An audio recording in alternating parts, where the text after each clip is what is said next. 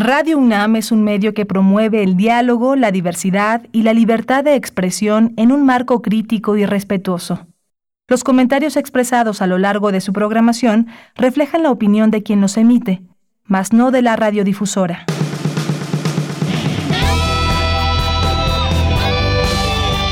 Prisma RU. Relatamos al mundo.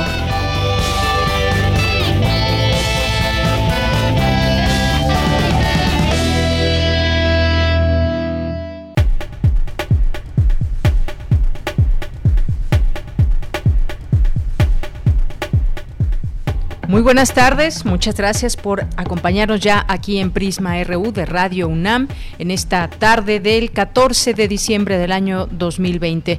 Como siempre es un gusto que nos acompañen, es un gusto poder estar aquí con todos ustedes que han hecho de estas frecuencias su compañía y en este programa les damos la bienvenida Prisma RU en estas frecuencias de Radio UNAM 860 de AM, 96.1 de FM.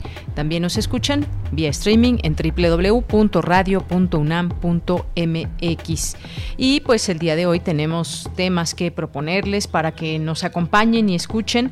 Y vamos a, vamos a platicar el día de hoy. Ha causado eh, polémica este tema de Banjico, el Banco de México, la Asociación de Bancos de México, advirtió que ante la iniciativa de reforma a la ley del Banco de México enviada a la Cámara de Diputados para su discusión, se pone en grave riesgo al conjunto del sistema financiero nacional. Vamos a analizar este tema muy importante eh, en este marco de eh, discusión de lo que puede pasar eh, con los legisladores y lo vamos a platicar, a conversar este tema con el doctor Rolando Cordera Campos, que es coordinador del Programa Universitario de Estudios del Desarrollo y profesor emérito de la UNAM.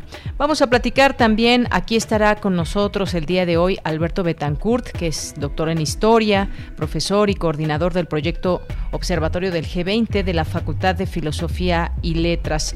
Y vamos a platicar con él la manera de reflexión, ya que estamos terminando este año 2020, un año convulso en muchos sentidos y un año en donde la cuarta transformación se ha hecho presente como lo ha hecho desde 2018. Vamos a hacer algunas reflexiones en torno a este tema, cómo es que llega, cómo es que llega la cuarta transformación, eh, cuál es la importancia también del voto de las personas que llevaron al hoy presidente al gobierno y algunas otras cosas, algunas reflexiones, algunos parámetros también de, de cómo evaluar lo que está pasando hasta este momento. Así que no se lo pierdan, estará hoy aquí con nosotros.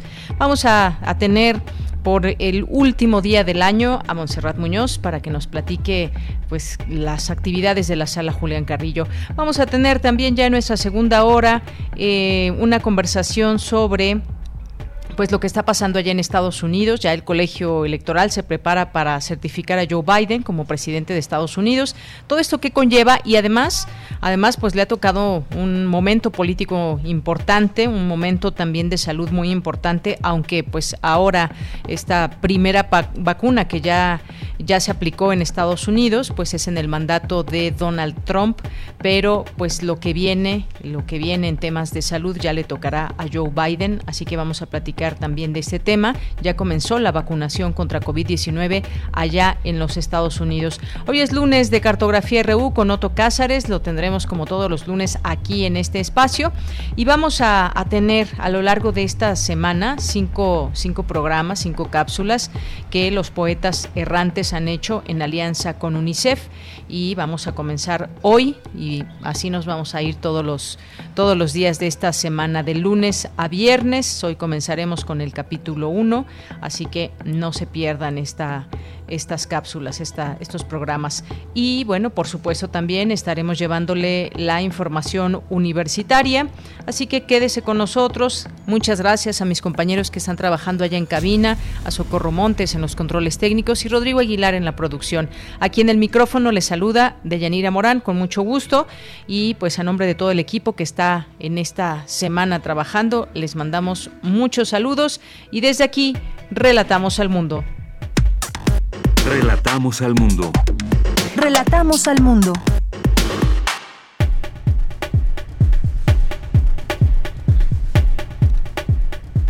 En este lunes 14 de diciembre del año 2020, en los temas universitarios, continuó, continúa activa la UNAM ante los desafíos de la actual pandemia y atendió a más de 430 mil universitarios. En 2020, la UNAM logró una ágil transición hacia la educación a distancia para no detener la enseñanza. Universitarias estudian las condiciones de reproducción del ajolote, especie en peligro de extinción. Proyecto Universitario busca conocer la diversidad de los sistemas de producción en el campo mexicano y su impacto ambiental. En asuntos nacionales, ante el aumento en la ocupación de camas hospitalarias en la Ciudad de México, el presidente Andrés Manuel López Obrador llamó a la población a que los próximos 10 días no salgan de sus casas solo para lo indispensable, nada más lo indispensable, y continuar con las medidas de prevención para disminuir los contagios de COVID-19. Hoy se anunció la creación de una oficina en Palacio Nacional que dependerá directamente de la Presidencia de la República y que coordinará toda la acción de apoyo y protección a los paisanos que regresen de Estados Unidos a México. La obligación para que el Banco de México acepte cambiar dólares en efectivo, aprobada por el Senado y que ahora revisa el Congreso, ha puesto al Banco Central en una situación de extrema emergencia y gravedad, de acuerdo con su propio comunicado. Arturo Reyes Sandoval será el nuevo director del Instituto Politécnico Nacional. La unidad de inteligencia financiera detectó que el exgobernador de Quintana Roo, Roberto Borge, donó una parte del manglar de Cancún a su madre, María Rosa Yolanda, como uno más de los actos de abuso de autoridad y corrupción durante su gobierno. En temas internacionales, una enfermera de Nueva York se convirtió este lunes en la primera persona en ser vacunada contra el nuevo coronavirus en una ceremonia pública en Estados Unidos, el país del mundo que ha padecido por la pandemia con casi 300.000 muertes. Una nueva variante que se propaga con gran rapidez del virus SARS-CoV-2 ha sido identificada en el Reino Unido, anunció este lunes el ministro británico de Sanidad, Matt Hancock, mientras impone el nivel más severo de restricciones de confinamiento ante el alza de contagios. Prisma RU. Relatamos al mundo. Una de la tarde con 12 minutos y en los temas de salud, como ya es costumbre en este espacio, le informamos eh, acerca de la información del último reporte de la Secretaría de Salud y a continuación las cifras acerca del coronavirus en México. 1.250.044 casos confirmados, 113.953 defunciones y 918.681 personas recuperadas. Y pues hay que recordar que aquí en la Ciudad de México los números y el tema de las hospitalizaciones sigue, digamos, no en semáforo rojo, porque no se ha declarado como tal, pero sí estamos ya en números rojos en cuanto al número de hospitalizaciones. Además, hay nuevas eh, recomendaciones y reglas a seguir. Tiendas y comercios no esenciales del centro histórico de la ciudad deberán cerrar a las 5 de la tarde, de lunes a sábado.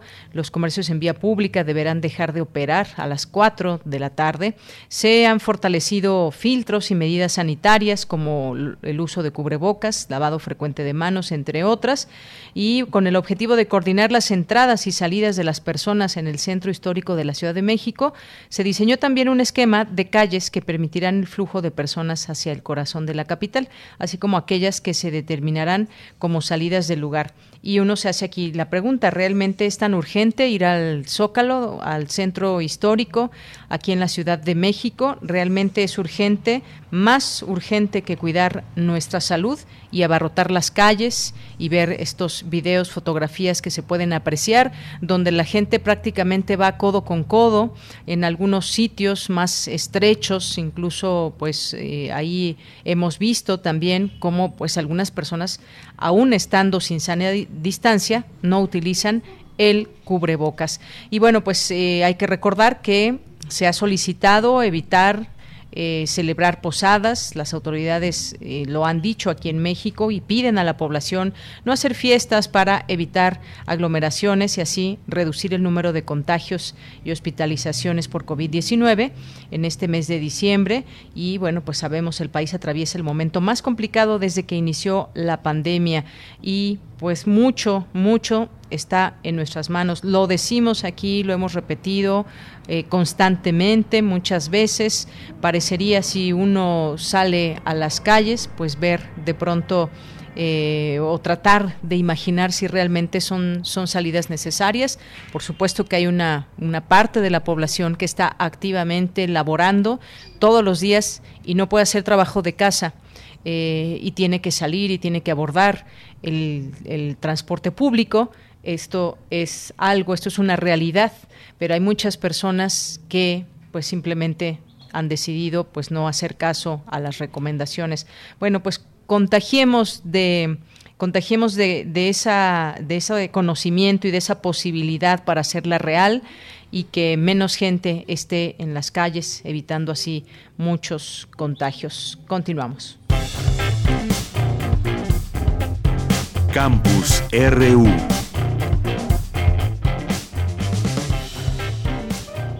Bien, y nos, nos enlazamos, nos enlazamos con Dulce García porque continúa activa la UNAM ante los desafíos de la pandemia. Atendió más de, cuatro, más de 430 mil universitarios. ¿Qué tal, Dulce? Muy buenas tardes, bienvenida.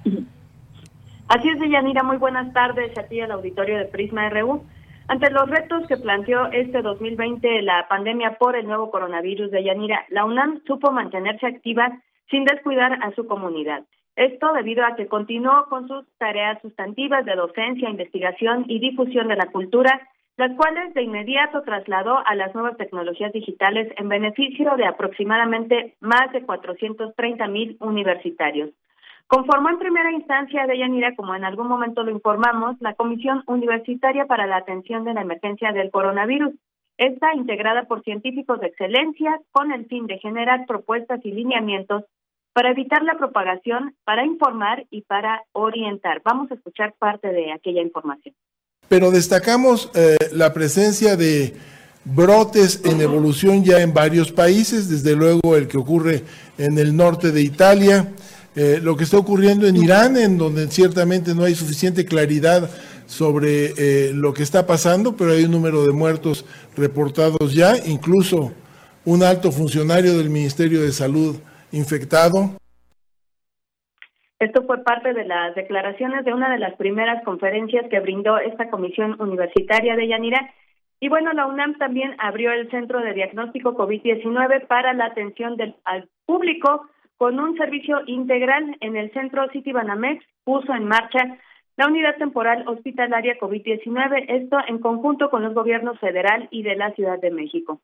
El Instituto de Investigaciones Biomédicas y la Facultad de Medicina Veterinaria y Zootecnia, por su parte, se dieron a la tarea de trabajar en una vacuna contra el SARS-CoV-2 en un tratamiento intranasal para atender a pacientes con la COVID-19 y en un método para detectar anticuerpos que permitan identificar a personas infectadas y que han desarrollado respuesta inmune. Escuchemos también parte de esa información.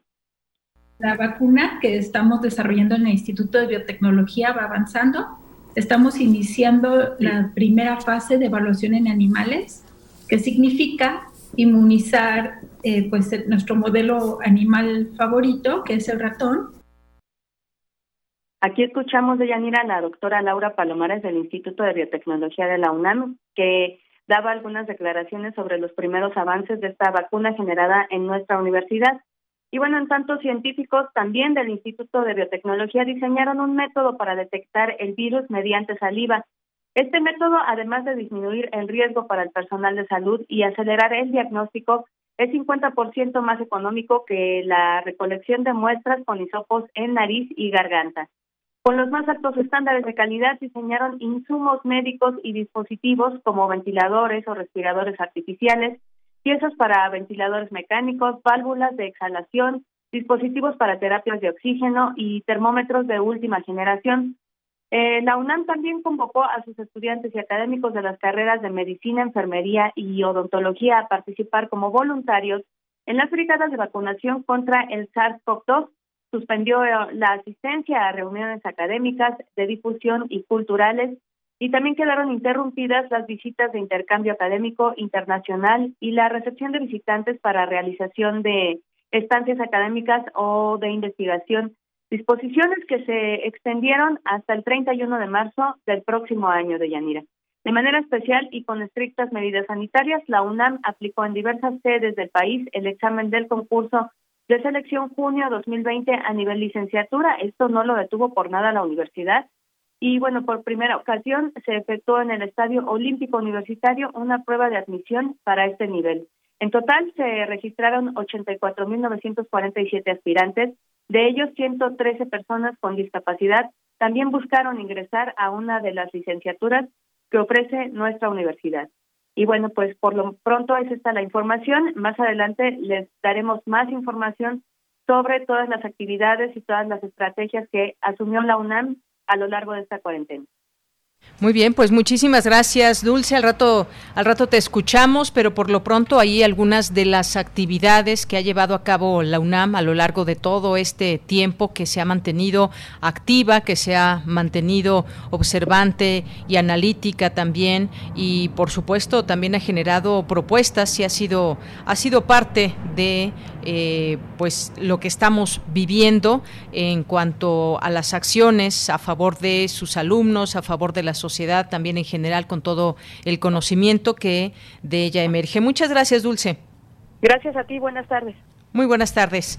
Y nos vamos ahora con Cristina Godínez. Universitarias estudian las condiciones de reproducción del ajolote, una especie, hay que recordar, en peligro de extinción. Adelante, Cristina. Deyanira Auditorio de Prisma RU, buenas tardes. Con el propósito de preservar al ajolote, investigadoras de la UNAM estudian las condiciones en las cuales se da la reproducción de esta especie, que debido a su capacidad para regenerar partes de su cuerpo es objeto de múltiples investigaciones médico-biológicas. Norma Moreno Mendoza del Instituto de Investigaciones Biomédicas y sus colegas Tania Porras, Marisela Villagrán y Eva Mendoza de la Facultad de Ciencias de la UNAM estudian los órganos reproductores del también llamado gemelo o monstruo acuático. Escuchemos a Norma Moreno. En condiciones de laboratorio es capaz de reproducirse.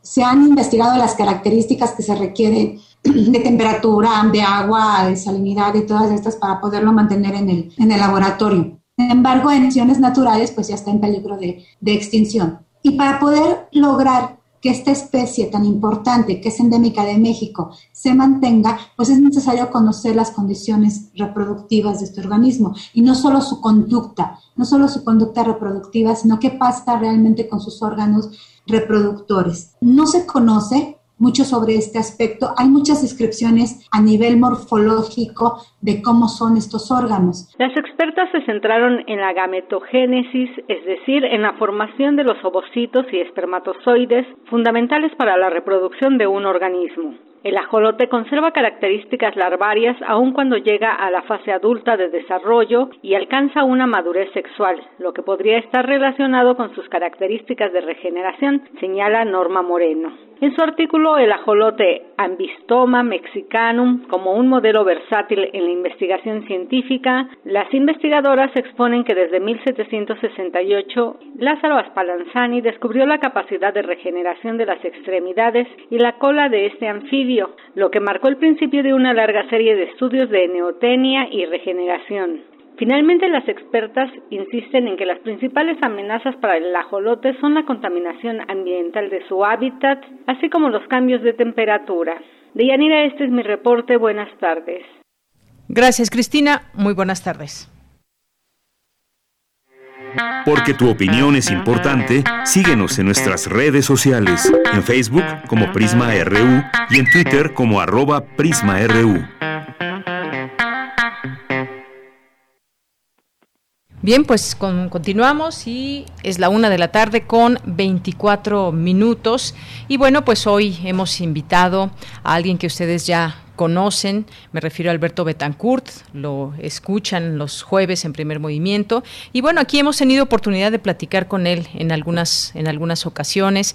Alberto Betancourt es doctor en historia, profesor y coordinador del proyecto Observatorio del G20 de la Facultad de Filosofía y Letras. Alberto Betancourt, me da mucho gusto recibirte aquí en Prisma RU. ¿Cómo estás? Muy buenas tardes. Deyanira, qué gusto saludarte a ti y a toda la comunidad de Radio UNAM y de Prisma.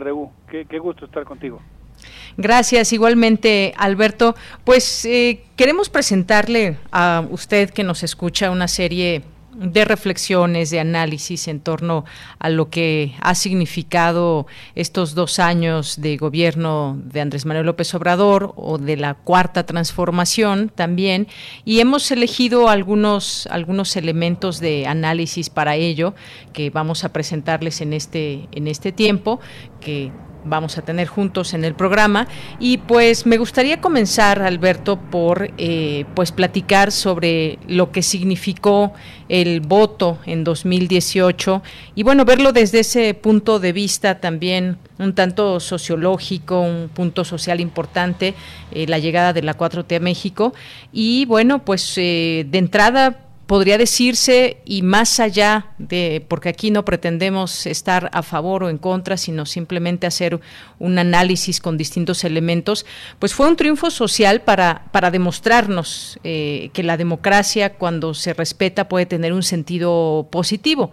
Tener la certeza, Alberto, de quién ganó es importante y, y hablamos de voluntad nacional, por ejemplo, y hemos visto pues que los fraudes pueden dañar a las sociedades, la dividen, la enojan y pues la llegada de la 4T implica así por lo menos se, o se, dijo en, teoría, pues implica una serie de cambios que están en marcha.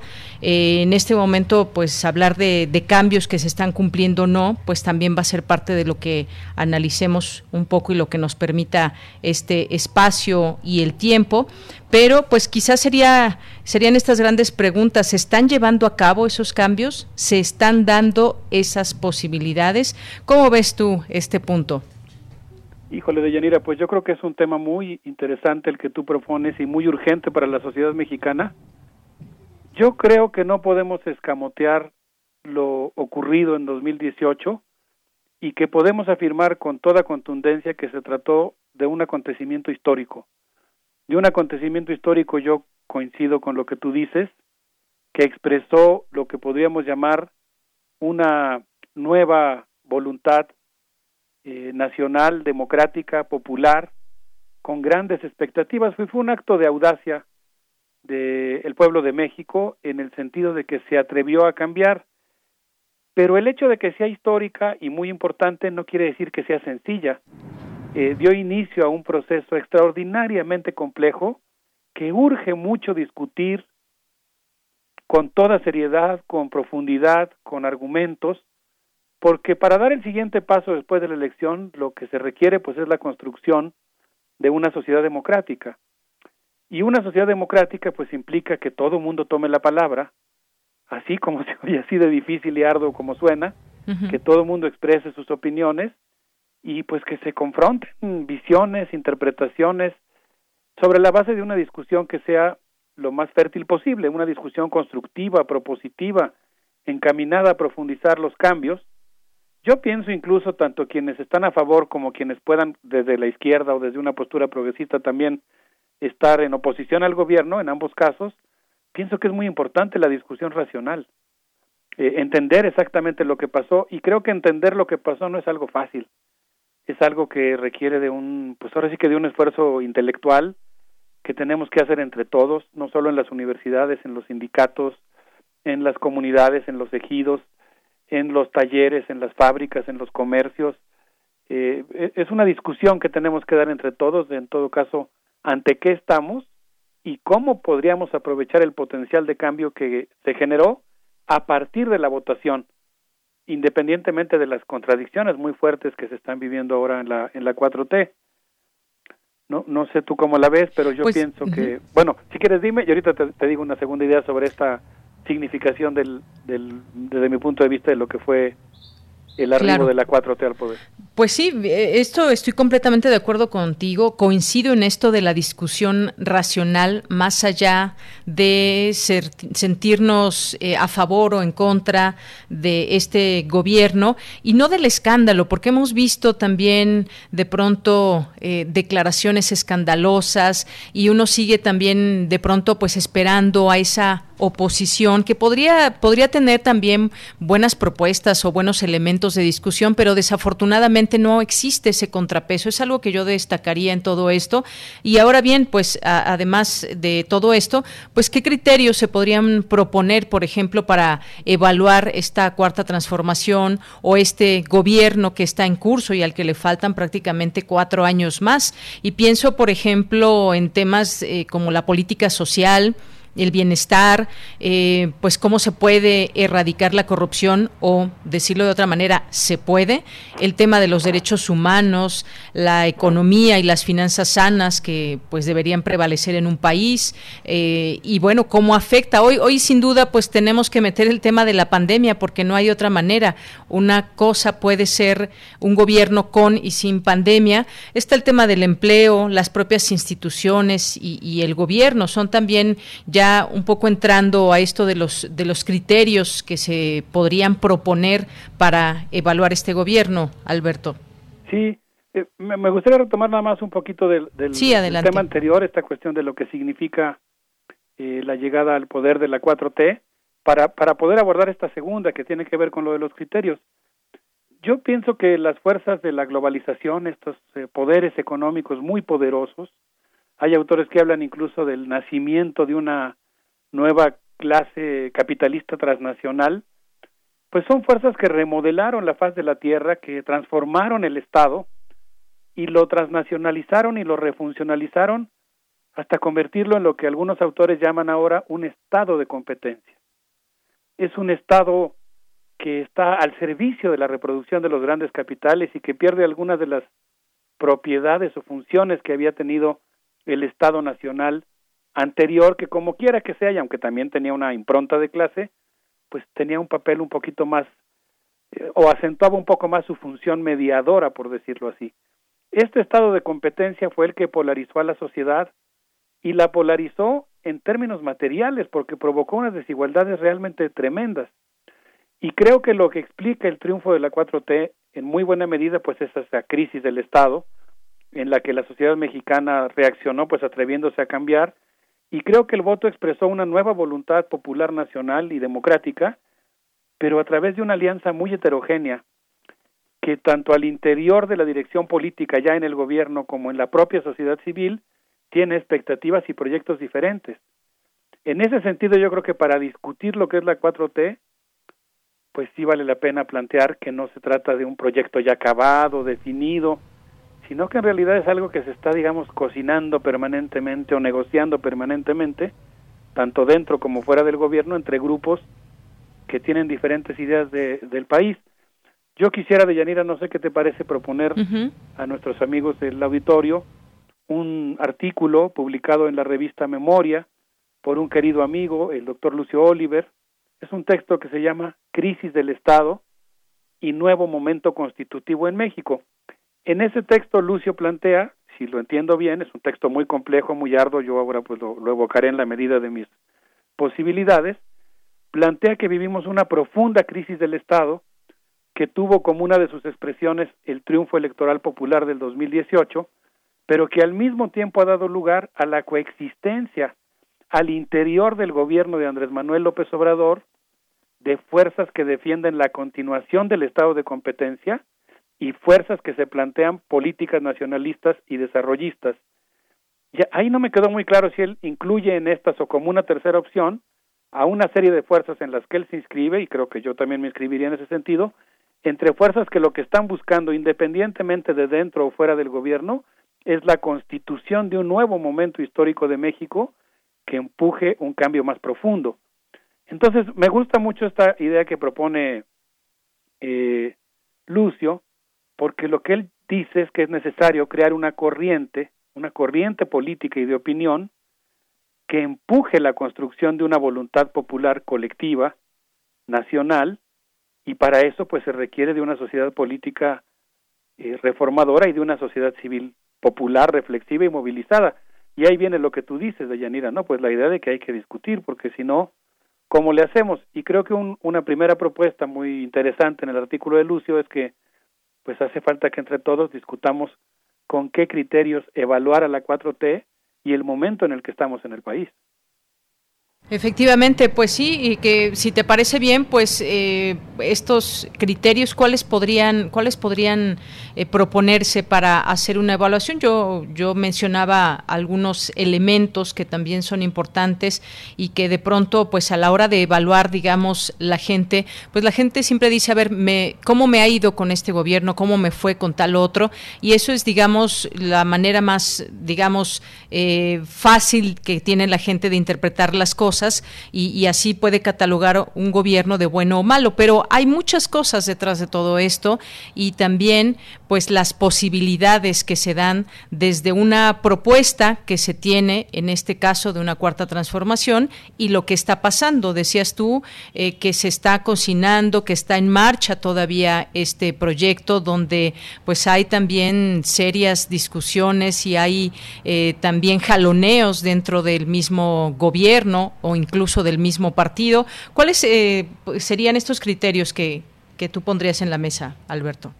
Pues mira, a mí me gustó esta idea, por ejemplo, de si estamos pensando en la prorrogación del estado de competencia, es decir, un estado nacional que está supeditado a la reproducción del capital, que digamos de alguna manera pues está dándole continuidad al modelo neoliberal que existió previamente, eh, yo, por ejemplo, inscribiría ahí, no sé, ahora sí que tú qué opines, yo pensaría, por ejemplo, en el caso del tren Maya o del ferrocarril transísmico, que son proyectos en los que no se consultó a la comunidad como Dios manda.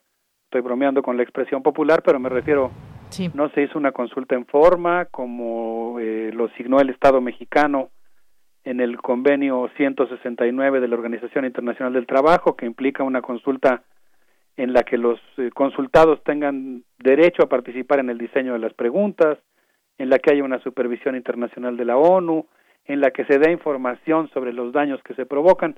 Yo, yo pongo en este caso al tren Maya porque pienso que pues va a haber una refuncionalización de, de una gran parte del territorio mexicano al servicio de la reproducción de grandes capitales, pues los propios que están construyendo el tren, BlackRock, eh, la empresa china que hace ferrocarriles ultra rápidos, y luego pues algo que me preocupa mucho, la construcción de estos 16 polos de desarrollo que van a acompañar cada una de las estaciones del tren Maya, algunas de ellas como la de Palenque, con más de 2.000 hectáreas de extensión, de superficie, que son pues un poquito más que ciudad universitaria, y son polos de desarrollo de ciudades tipo Cancún, en donde los habitantes pues no, no tienen mucho que hacer, van a tener empleos eh, pues muy muy ínfimos, ¿no? Como recamareras en los, en los hoteles, como cocineros, como guías de turistas. Para mí ese es un, un digamos, pensando en los criterios que, que propones que comentemos ahora, pues un, criterio sería si, si ese proyecto está sirviendo como eh, dándole vigor al estado de competencia o si por el contrario pues está creando nuevas reglas para la constitución del Estado mexicano como una entidad democrática y popular. Yo ahí pondría, por ejemplo, la aprobación de la legislación laboral, las reglas a la subcontratación, la prohibición del glifosato que ha costado tanto trabajo, ¿no? Y que ha puesto, eh, ha revelado la feroz lucha interior en, en el gobierno de la 4T. Pondría también como ejemplo de este pacto popular o de este carácter popular que también ha estado presente, eh, pues no sé, la, la política exterior, el apoyo a la democracia en Bolivia. Entonces pienso que pues hay muchos eh, elementos que se podrían poner en la balanza de lo que podríamos llamar continuidades respecto al régimen anterior o intensificaciones incluso del modelo anterior y lo que podríamos llamar barruntos o brotes de una política alternativa con una orientación más popular. No sé tú cómo lo ves. Pues ya que mencionas este tema, por ejemplo, del tren Maya, y, paso a nuestro siguiente punto que podría ser este balance, eh, qué decepciona, qué logros hay o lo que aún no se define. Y ya que mencionabas este tema del tren Maya, fíjate que yo tengo también muchas, muchas dudas. Yo no me podría pronunciar a favor o en contra del tren Maya. Eh, a mí me, me, gusta mucho seguir estas eh, distintas opiniones de los, de los conocedores no sé si estaría muy de acuerdo en esto de que sean como estas estaciones del tren como, como tipo Cancún. Creo que Cancún es, eh, pues ha sido pues un ejemplo de muchas cosas y que pues a 50 años me parece que ya cumplió, pues ha sido ejemplo de cosas buenas y también de muchas cosas malas. Eh, pero creo que hay reglas muy claras que deberían cumplirse en todo caso y que una de ellas, muy importante, pues es la consulta a las comunidades indígenas por donde pasarían estas estaciones de tren y pues efectivamente también ya si uno se pone, se mete a leer distintas opiniones, tanto los que están a favor o los que están en contra, pues podríamos encontrar también una, una serie de elementos que se deben de tomar en cuenta. Incluso, pues también, por supuesto, en esta discusión entran los ambientalistas, los ecologistas. La voz, me parece, de nuestra universidad es muy importante. Tenemos ni más ni menos que en algún momento eh, como secretario de Medio Ambiente a Víctor Toledo, que hizo pues eh, eh, distintas reflexiones en este tema, si era un sueño, una pesadilla. Y él incluso decía que no, esto no significaba ni el tren Maya ni el transísmico un ecocidio lo dejó claro en su momento y aludía siempre a esta consulta a las, eh, a las comunidades indígenas. Como tú sabes, hubo también una...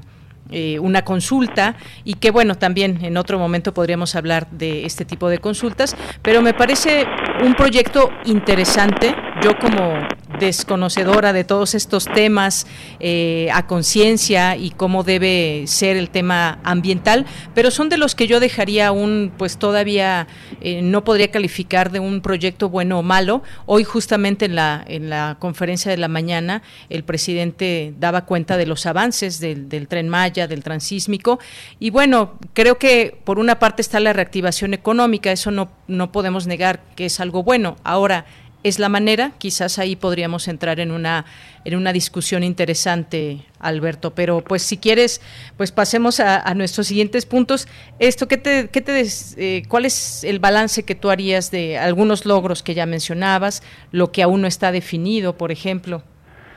Sí, bueno, mira, en principio, pues yo creo que algo que es muy importante es que creo que la decisión que tomó esa mayoría que se expresó en las urnas eh, es la decisión de construir una sociedad democrática. Y pienso que la construcción de una sociedad democrática pues implica desde luego el intercambio de ideas, ¿no? Y por eso pues me parece muy sano, ¿no? Que y, me parece que los universitarios sobre todo pues tenemos que contribuir a esa discusión aceptando la pluralidad de opiniones. Claro. Porque pues creo que algo que es muy peligroso es que uno, digamos, descalifique la posibilidad de que otros opinen distinto, ¿no? En, en ambos extremos, digamos, en los extremos hablo, ¿no? No, no en la mayoría, pero digamos, en el extremo de creer que si alguien hace una crítica o propone un matiz o tiene una discrepancia, entonces le está haciendo el juego a la ultraderecha, ¿no? Como sostienen algunos, pues, defensores eh, a ultranza. A ultranza de la 4T, o en el caso contrario, aquellos que abominan todo lo que sea la 4T y tienen manifestaciones así hasta patológicas, digamos, ¿no? Cuando, cuando oyen el nombre de Andrés Manuel o algo por el estilo.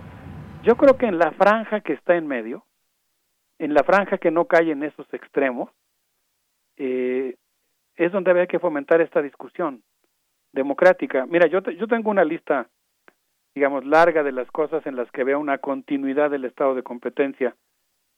Yo, hijo, sé que este es un punto muy polémico, perdón que nomás le digamos mi lista rápidamente. Sí, porque también se nos va el tiempo. Que en cada una, como tú dices, pues, habría matices. Yo pondría entre lo que no entre lo que considero una continuidad, la entrega de la CEPA a las televisoras, las políticas migratorias, el preocupante tema de la militarización, el personalismo en vez de la organización de masas, de repente la filtración de cierto lenguaje religioso, la alianza con la vieja clase política, el Partido Verde, Nueva Alianza, la captura de Morena por el grupo que al interior de Morena propugna en los hechos por una suerte de integración subordinada con Estados Unidos, Luego pondría entre los confusos, como tú dices, así los que no sabemos si están bien o están mal porque habría o, o, contienen elementos de ambas cosas, la desaparición de los fideicomisos, que desde mi punto de vista tiene aspectos positivos, pero sí hizo de una manera brutalista, que, que fue muy brusca, que no cuidó cosas que me parece que se podían mejorar en la transparencia y el discernimiento de cómo mejorarlos. El propio programa Sembrando Vida, sobre el que me gustaría tener una opinión más formada, eh, incluso, pues yo diría la recaudación de los 500 mil millones de pesos para la construcción de infraestructura, el caso de la lucha contra la corrupción, donde veo avances, eh, no sé, en la auditoría de la Federación, en muchos procesos iniciados en la lucha contra la corrupción, pero tengo muchas dudas respecto a cómo se está manejando el caso de los Oya, por decir algo. Y luego me gustaría destacar, y creo que también para pues irnos al fin de año, un triunfo que desde mi punto de vista pues es histórico, como una de las ventajas de la 4T, como una, un elemento desde mi punto de vista favorable, la aprobación a las modificaciones a la Ley General de Equilibrio Ecológico y Protección Ambiental, que incluyen conceptos como patrimonio biocultural, agroecosistemas, agroecología, y que obligan al Estado mexicano a ser cuidadoso de esos, de esos elementos, conocimientos tradicionales. Es un ejemplo de algo que desde mi punto de vista pues significó aprovechar la oportunidad que abre con todas sus complejas contradicciones la 4T para también obtener algunas victorias importantes. Así es. Alberto, pues se nos ha acabado el tiempo. la verdad es que me, sí, me encantaría seguir platicando contigo. Está también el tema de la, de la corrupción, que ahí podemos eh, destacar también algunos elementos a favor y en contra. Eh, pero si te parece, quizás en otro momento podríamos seguir platicando de todo esto, que me parece importante y que abona a otro de los puntos que, que pensábamos también eh, conversar y que de alguna manera lo tocamos, que es la necesidad de el, debate y la discusión en estos momentos. Así que si te parece bien, pues en otro momento seguiremos platicando. Por lo pronto, muchísimas gracias por estar con nosotros. Me parece muy bien. Muchas gracias, Yanira, por esta oportunidad. Me dio mucho gusto saludarte al aire. Igualmente, Alberto. Hasta luego. Muy buenas tardes. Hasta luego. Un abrazo para todos. Un abrazo, Alberto Betancourt, doctor en historia. Continuamos. Tu opinión es muy importante. Escríbenos al correo electrónico prisma.radiounam@gmail.com. Una de la tarde con 46 minutos, ya está en la línea. Le agradezco, nos toma esta llamada el doctor Rolando Cordera Campos, que es coordinador del Programa Universitario de Estudios del Desarrollo y profesor emérito de la UNAM. Vamos a platicar con él sobre la Asociación de Bancos de México, qué es lo que advierte ante la iniciativa de la reforma a la ley del Banco de México, de qué se trata y a dónde nos lleva. Doctor, bienvenido, buenas tardes. ¿Qué tal, Yanía? Buenas tardes, mucho gusto en estar de nuevo con ustedes. Igualmente, doctor, pues platíquenos qué le parece esta ley del Banco de México enviada a la Cámara de Diputados. Mira, lo primero, este, un quejío. ¿Cómo es posible que eh, viviendo en un país cuya economía nos han dicho se habrá caído en promedio en el curso de este año en torno al 9%, eh,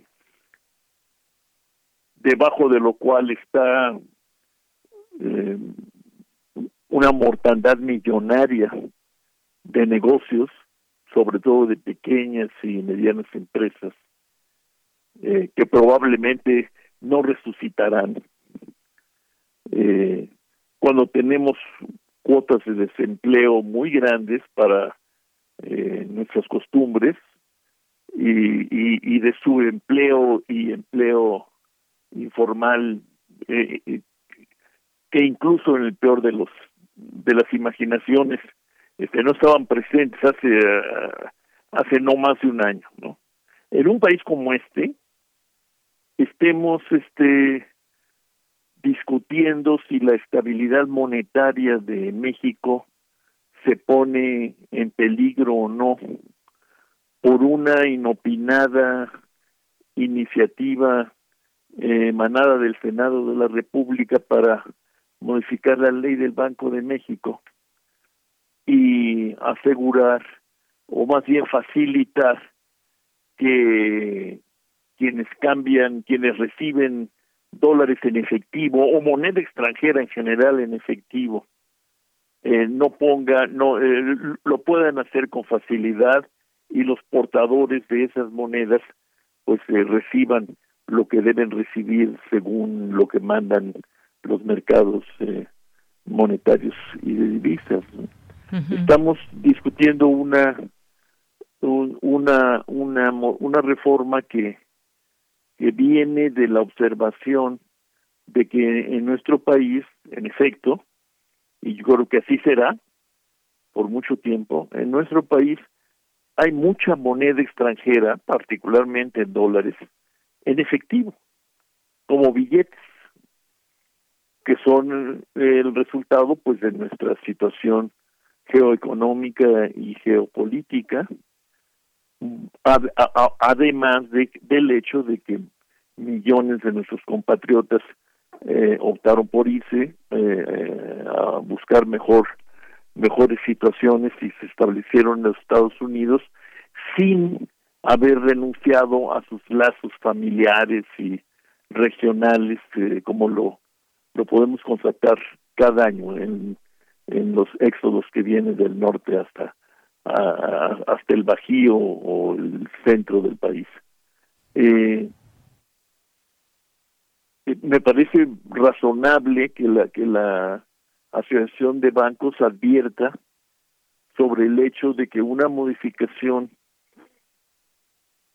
y sobre todo una modificación hoy en ese sentido para obligar al Banco de México a que compre esos billetes sin tomar eh, en cuenta, porque no sería posible, el origen de esos eh, billetes, es una ligereza.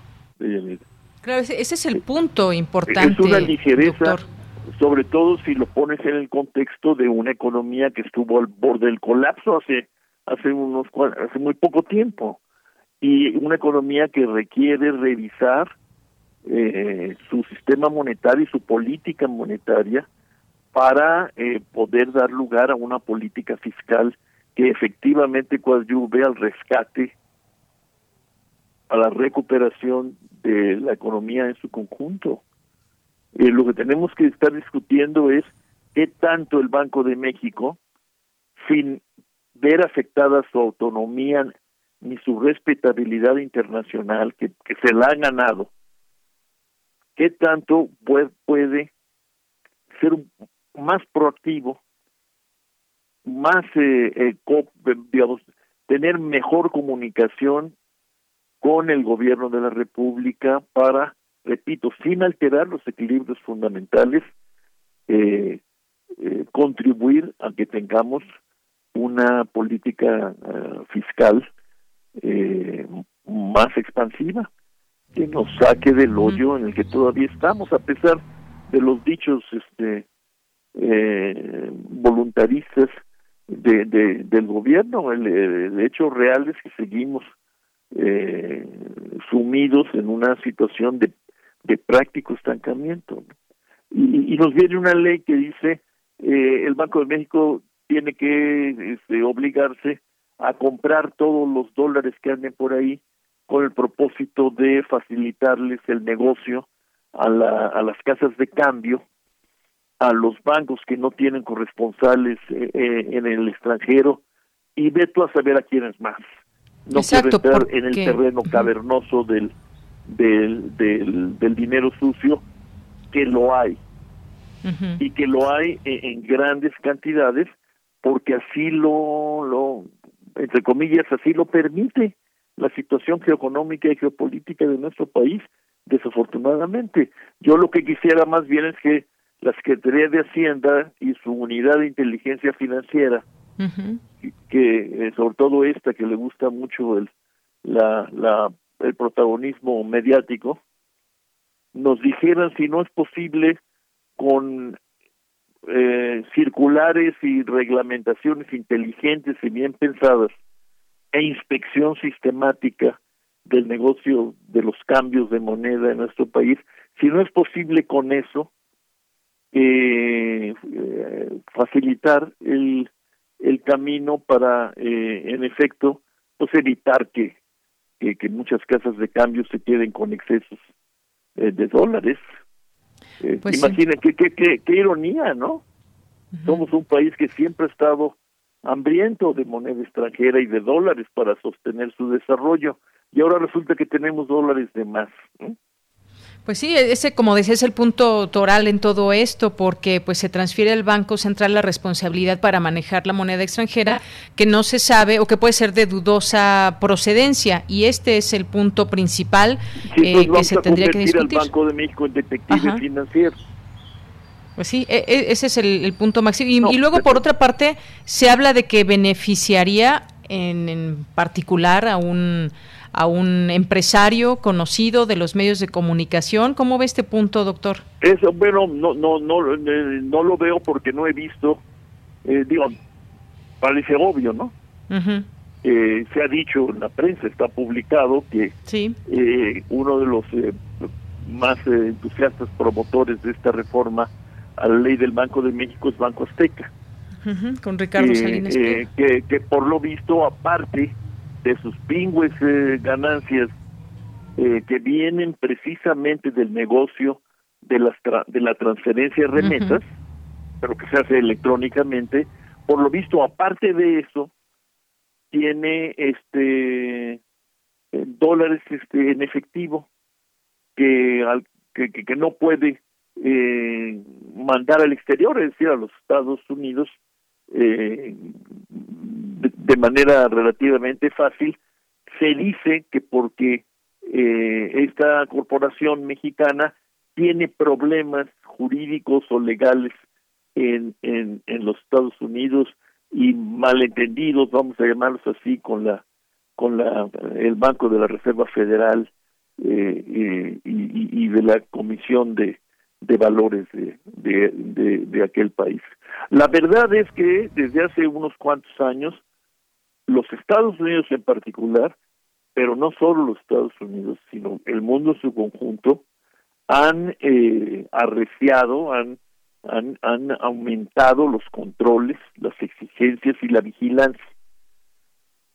Bien, Supongo pues, sí. que porque el negocio sucio proveniente de, del crimen organizado crece como no crece nada, obviamente la economía tampoco, ¿no? Y esto, bueno, pues sí obstaculiza eh, negocios del tipo de del que tienen pues las casas de cambio y, y, bancos que operan también de esa manera, que reciben eh, moneda, ¿no? Y, y, que y que bueno la negocian y luego quieren que lo que les sobre pues se pueda convertir en, en dinero útil para ellos, ¿no? pero para eso existe el mecanismo de las corresponsalías. Ahora, hay bancos que y, y casas de cambio que no tienen corresponsales y, y, probablemente son ellos les, pues el contingente más más aguerrido en el que se nutre el senador Monreal para proponer esta estas reformas acompañadas. Además eso leí ayer de un regaño al Banco de México, ¿no?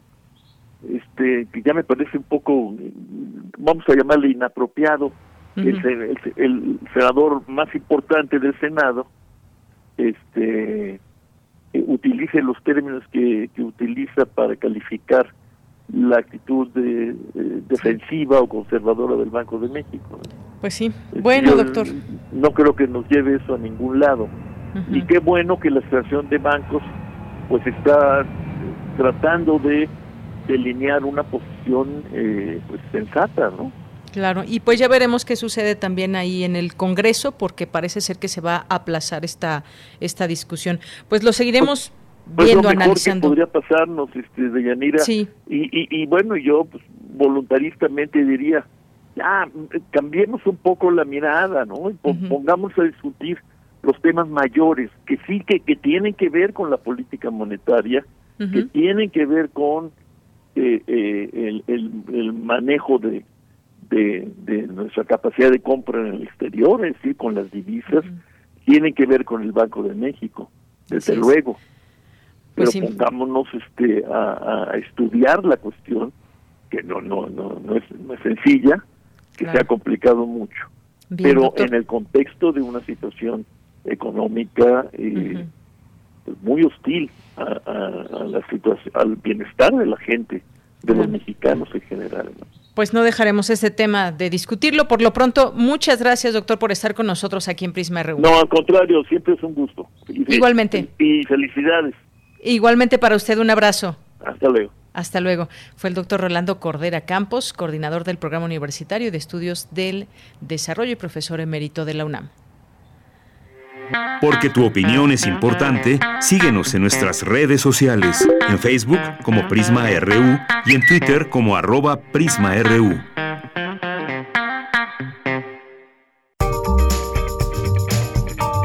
Sala Julián Carrillo presenta. ¿Qué tal, Montserrat Muñoz? Te doy la bienvenida. Muy buenas tardes. Hola, ¿cómo estás, Deyanira? Muy bien. RU, por supuesto, a todos quienes escuchan Radio Universidad, a quienes asistieron alguna vez en vivo a la sala Julián Carrillo, a quienes nos siguen en Facebook, en la sala Julián Carrillo, Carrillo también, que tenemos muchas actividades planeadas por y para ustedes, también quienes siguen las redes oficiales de Radio UNAM. ¿Cómo están? ¿Me escuchan bien? ¿Me oyen? ¿Me sienten? Te escuchamos bien, Monse. Perfecto. Hoy es la última intervención en vivo de esta sección telefónica, radiofónica, que hacemos siempre con mucho gusto. Tenemos avisos, anuncios, sorpresas para todos ustedes, porque las actividades de extensión cultural seguirán y persistirán gracias al favor de su escucha, de su preferencia, de su asistencia. Les queremos invitar a que pueden eh, en este cierre de año pues ser parte de un curso maravilloso que empezará en febrero del próximo año, impartido por Elena de Aro, quien es una excelente dramaturga y actriz de cine y de teatro. Ella estará vía Zoom eh, repartiendo con ustedes, compartiendo también sus mejores conocimientos, tips, trucos sobre la interpretación de textos, sobre la colocación vocal, sobre la creación de personajes y guiones radiofónicos. Si ustedes están interesadas o interesados en ser parte de esta comunidad de radioastas, de interesados en el discurso y en la palabra, por favor escriban al siguiente correo. Es un eh, curso que sí tiene costo, pero si son de la comunidad UNAM o INAPAM, les hacemos un descuento. Esto será vía Zoom. No se pierdan también la experiencia de poder compartir, aunque sea desde casa, un poquito más de, del habla y de los estudios profesionales de la voz.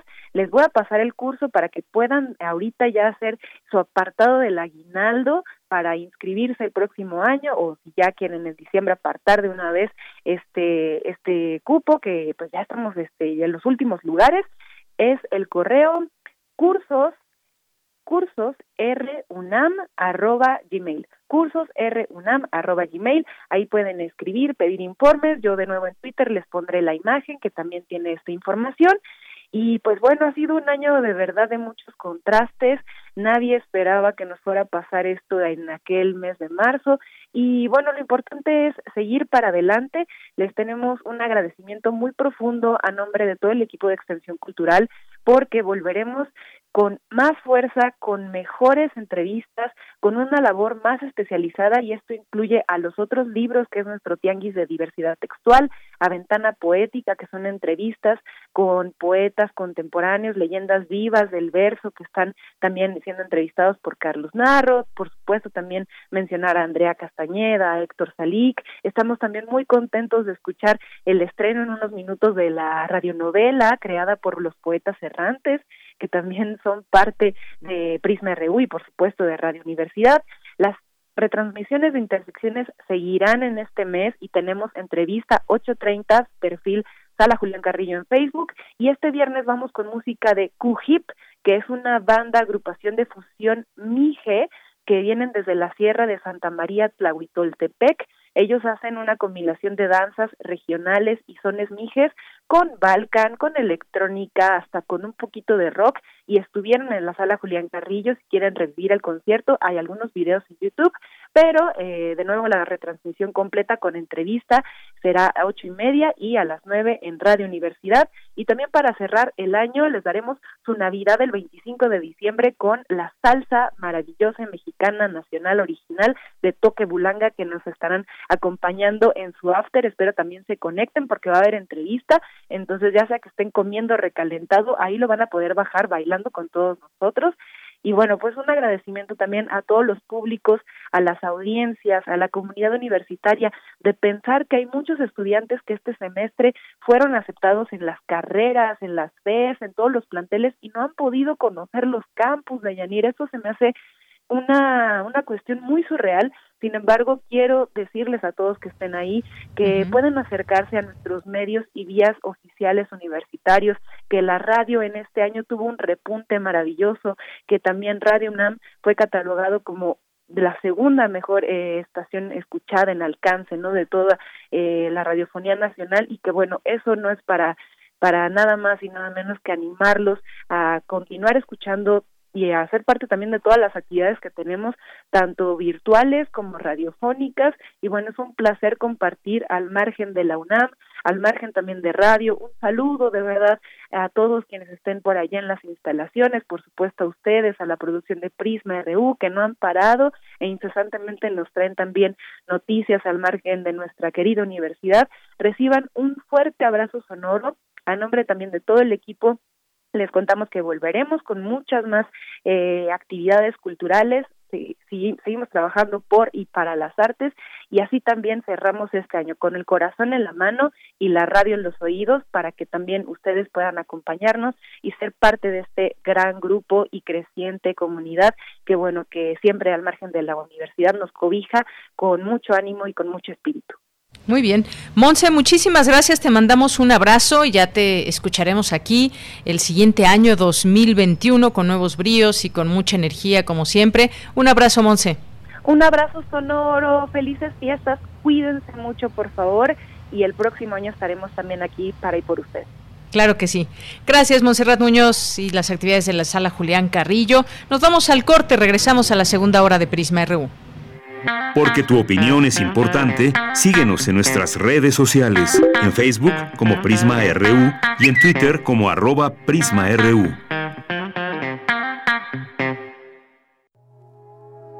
Para contar una buena historia, hay que vivir la historia. Trasladarte a la selva y esconderte de los predadores tras las hojas. O ir a la tundra y morirte de frío o estar en la azotea de un edificio muy alto y sentir vértigo. Contar una historia es decir las palabras precisas en el momento justo. Aprende a contar cuentos, a recitar poemas, que los demás sientan lo que tú sientes. Asiste a Voz tu Voz, taller práctico para locución, con Elena de Aro. Para mayores informes, escribe al correo cursosrunam.gmail.com Comunica con tu cuerpo y con tu voz. Radio UNAM. Experiencia sonora.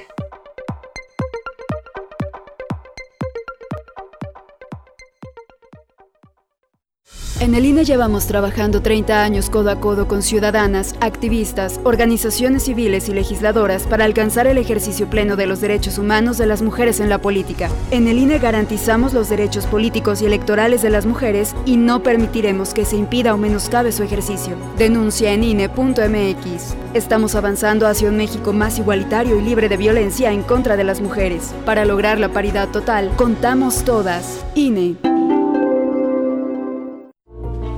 Él me enseñó a fumar cristal, pero no me, no, yo no me sabía aprender y por acá me enseñaron. Pero mis hijos a mí no me han visto hacer eso. Sí saben qué clase de mamá tienen porque saben toda mi vida. Me metí a chochos, activo, piedra. Cualquier gente que me veía le pegaba. Mis hermanas me hablaban, ¿y qué crees? ¿Cómo tenemos un pedo? Y como loca iba y me peleaba con quien fuera. No me daba miedo, caía a la cárcel. El mundo de las drogas no es un lugar feliz. Busca la línea de la vida. 800-911-2000. En esta época tan difícil que estamos viviendo, la música es un bálsamo para el espíritu. Soy Ana Lara y los invito a que escuchen la música que hacemos los compositores aún en el encierro en Hacia una nueva música todos los miércoles a las 18 horas, por supuesto, en Radio Una. Experiencia sonora.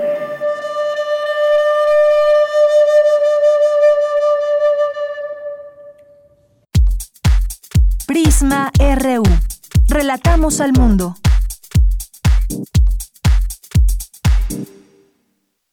Bien, pues ya estamos de regreso aquí en esta segunda hora de Prisma RU.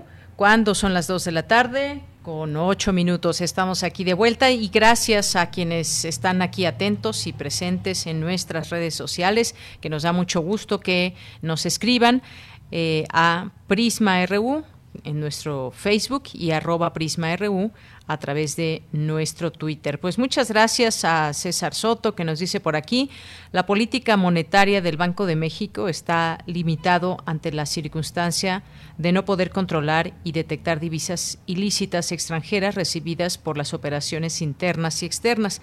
Me, parece que este es un tema que merece también seguir platicando y analizando porque pues en el discurso se nos ha planteado un tema también que tiene que ver con las finanzas de grupos ligados a, al crimen, grupos o narcotraficantes y demás. Y esto, pues no hay que ser mal pensados, o sí hay que ser mal pensados y, requiere mucho mayor análisis porque, pues, eh, justamente la parte de dinero, eh, pues es muy importante también cuando se quiere dar golpes financieros a, a bandas del crimen organizado, por ejemplo. Así que es un tema que me parece muy importante que habrá seguir analizando. Eh, gracias, César. Viva, así se llama en Twitter, aquí alguien, muchas gracias. Eh, Irma Gallo estará con nosotros, no se la pierdan, y está por aquí presente en nuestras redes sociales. José Luis Sánchez nos dice, buen inicio de semana, equipo de Prisma RU, los universitarios debemos felicitar a la comunidad politécnica.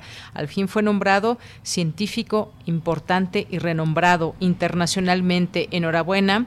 Eh, para una de las mejores entidades académicas. Claro que sí, hoy se dio a conocer este nombramiento. Muchas gracias, José Luis, y enhorabuena para los politécnicos. Eh, Santiago Luis Enrique Castillo, muchas gracias a nuestros amigos de la Casa del Libro, El Sarco, María José Munguía, muchas gracias también eh, a Javier G, GJ. también a Raquel Martínez, dice, algunos nunca estuvimos en este barco, José Luis León también, Marco Hernández, que nos dice, siempre provechoso escuchar a Alberto Betancourt, me deja la curiosidad por saber más y la lucidez de su punto de vista. Gracias, Marco. Eh, Carmen Valencia, muchos saludos. Raquel Martínez nos dice, me, me sumo a la franja de ciudadanos que quiere realizar un análisis crítico más allá de fobias o filias. Pues me parece muy importante esto. Creo que es sin duda eh, pues muy rico el poder escuchar argumentos eh, que puedan ser a favor o en contra de lo que estamos viendo, de lo que está pasando en un gobierno y efectivamente sin filias ni fobias, aunque a veces nos ganan las filias o las fobias. Esto también es un hecho y queremos escuchar que todo está mal o queremos escuchar que todo está bien y pues no es así. Creo que los gobiernos eh, muchas veces son de claroscuros, muchas veces son también de grandes posibilidades que a veces se quedan en el camino, a veces se logran y creo que estamos en un momento importante, estamos con dos años de este gobierno, faltan cuatro y qué va a suceder en los siguientes y pues lo marca también los contextos que, vivimos. Gracias, gracias a, Raquel Martínez. Marco Fernández también, muchas gracias. Rosario Martínez nos dice, por desgracia los pueblos solo quedarán mirando porque solo se van a concentrar en los desarrollos turísticos que formen y los trabajadores a las orillas, como siempre, con un supergasto para trasladarse a esos lugares a trabajar. Muchas gracias por el comentario. Refrancito dice, va a automatizar ese árbol. Eh, bueno, no, creo que hay, una conversación entre algunos aquí en, Twitter, entre algunos radioescuchas. Muchas gracias. Eh, César también dice, un tiempo me clavé en ese tema y por casualidad creo saber dónde se escribió un castillo en Italia. Hernán Garza también nos dice sobre el estado de competencia, término novedoso y muy útil para entender, por ejemplo, el rol de las ONGs filantrocapitalistas o la alianza del Vaticano con grandes empresas multinacionales. Mario Navarrete aquí ya nos manda su adorno navideño, su arbolito navideño, muchas gracias. Eh, Mario Navarrete también aquí eh, con video y con todas las herramientas para dejar un hermoso árbol de, Navidad. Bien, pues muchísimas gracias también. Otto Cázares estará con nosotros en un momento más. Soportar el soportar de los estoicos contra la angustia, la creación y el juego. Muchas gracias a Miguel Ángel G. Mirán, muchas gracias a a todos ustedes que están aquí presentes. Los seguimos leyendo con todo gusto y ojalá que lo sigan haciendo en nuestras redes sociales. Armando Cruz nos dice, buen día, voces como la del maestro Betancourt hacen falta equilibradas y con argumentos. Muchas gracias, eh, Armando. Y nos vamos ahora a la información con Dulce García. En 2020, la UNAM logró una ágil transición hacia la educación a distancia para no detener la enseñanza. ¿Qué tal, Dulce? Te saludo de nueva cuenta. Muy buenas tardes. Así es, Deyanira, de nueva cuenta. Buenas tardes a ti y al auditorio de Prisma RU. Hace unos momentos platicamos cómo la UNAM atendió la emergencia sanitaria y, bueno, también atendió la emergencia de educación. Es que la Universidad Nacional supo vencer el desafío de la suspensión de actividades de Yanira y el tránsito rápidamente hacia la educación a distancia. Puso en operación el campus virtual para dar respuesta inmediata a los requerimientos académicos de profesores y alumnos. Sumó más de 20.000 aulas virtuales con esto y además con el propósito de recaudar fondos y apoyar con dispositivos digitales a los estudiantes, Fundación UNAM implementó la campaña Dona una tablet, de manera conjunta con la Coordinación de Humanidades, Beca Humanidades Solidaria para alumnos esta de licenciatura. Y con la Facultad de Química logró la campaña Conexión para Todos en la Facultad de Química y con la Facultad de Ciencias Conectemos con Ciencias. Así se llamó esta campaña, además de haber otorgado más de 58 mil becas a los alumnos. Escuchemos parte de lo que dijo el rector al recibir a la nueva generación de este 2020 que entró de manera virtual de Yanis. Les ha tocado ingresar ahora en este 2020 en una situación compleja que no solo ha afectado a la salud física y mental de la población, sino también a la educación, a la economía y a toda la dinámica social. Ingresamos vía remota para cuidarnos y protegernos. Y bueno, por otra parte, la universidad otorgó también 12.000 becas de conectividad a alumnos de escasos recursos para que pudieran continuar con sus clases a distancia. La beca Conectividad UNAM Ciclo Escolar 2020-2021 estuvo dirigida a la comunidad estudiantil que vio comprometida la posibilidad de seguir estudiando por falta de acceso a los servicios básicos de Internet y datos. Nuestra casa de estudios habilitó también 12 centros de atención PC Pumas con aproximadamente 2.000 equipos de cómputo para préstamo gratuito con conexión a Internet distribuidos en el área metropolitana con una capacidad de atención acumulada de más de 5.300 alumnos por día. Además, una vez más, la universidad mostró su liderazgo en los ámbitos nacional e internacional al ubicarse dentro de esta pandemia de Yanira como una de las mejores instituciones de educación superior por su prestigiado, prestigiado quehacer en todas las áreas del conocimiento. Es así que la Universidad Nacional forma parte del selecto grupo de las 100 mejores universidades del mundo de acuerdo con el prestigiado ranking inglés US World University Ranking 2020, el cual la ubicó como una de las mejores de Iberoamérica. Más recientemente, por unanimidad, reformó la legislación universitaria y estableció que la violencia de género es causa especialmente grave de responsabilidad. Además, avaló modificaciones para garantizar la paridad de género en la integración del Tribunal Universitario por lo cual Angélica Chávez Gutiérrez y María Fernanda Sánchez Díaz se incorporaron como vocales. En medio de toda esta contingencia, el Consejo Universitario no paró y creó la licenciatura en Ciencias de Nutrición Humana, la número 130 de esta casa de estudios, así como el programa de posgrado de estudios de género, las especializaciones en ingeniería financiera, en aguas subterráneas y en exploración y aprovechamiento de recursos geotérmicos. En cuanto a la oferta cultural, la UNAM registró un crecimiento exponencial con un alcance en redes sociales de 12 millones de personas al organizar y difundir actividades en más diversos campos de expresión artística y análisis. Es, un ejemplo de esto fue el Festival El Aleph, este Festival de Arte y Ciencia en el que estuvo presente desde luego Prisma RU.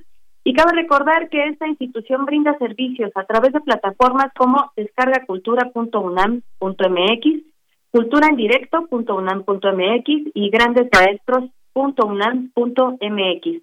Estas plataformas se han convertido ya de Yanira en una alternativa de oferta cultural para disfrutar desde nuestra casa la variedad de contenidos que ofrece la universidad. y a través de las redes sociales de la Dirección General del Deporte Universitario se apoya además la, la activación física y se pone a disposición de la comunidad diferentes contenidos en pro del cuidado físico y de la salud mental de los universitarios, pero también de la población en general. Aquí veían ir algunas de las actividades que a lo largo de todo este año ha realizado la UNAM a pesar de la situación. Efectivamente, pues algunas de estas actividades que bien mencionas a través de esta, esta nota. Muchas gracias, Dulce.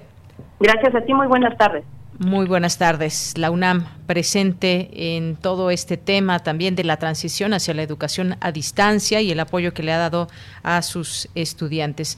Continuamos con la información ahora de mi compañera Cristina Godínez. Investigación multidisciplinaria de la UNAM busca la sostenibilidad en el campo. Adelante, Cristina. Hola, ¿qué tal, Deyanira? Un saludo para ti y para el auditorio de Prisma RU. Investigadores del Instituto de Geografía de la UNAM llevaron a cabo un proyecto integral cuyo propósito es contar con un panorama amplio sobre la diversidad de los sistemas de producción de maíz y el impacto ambiental para generar alimento.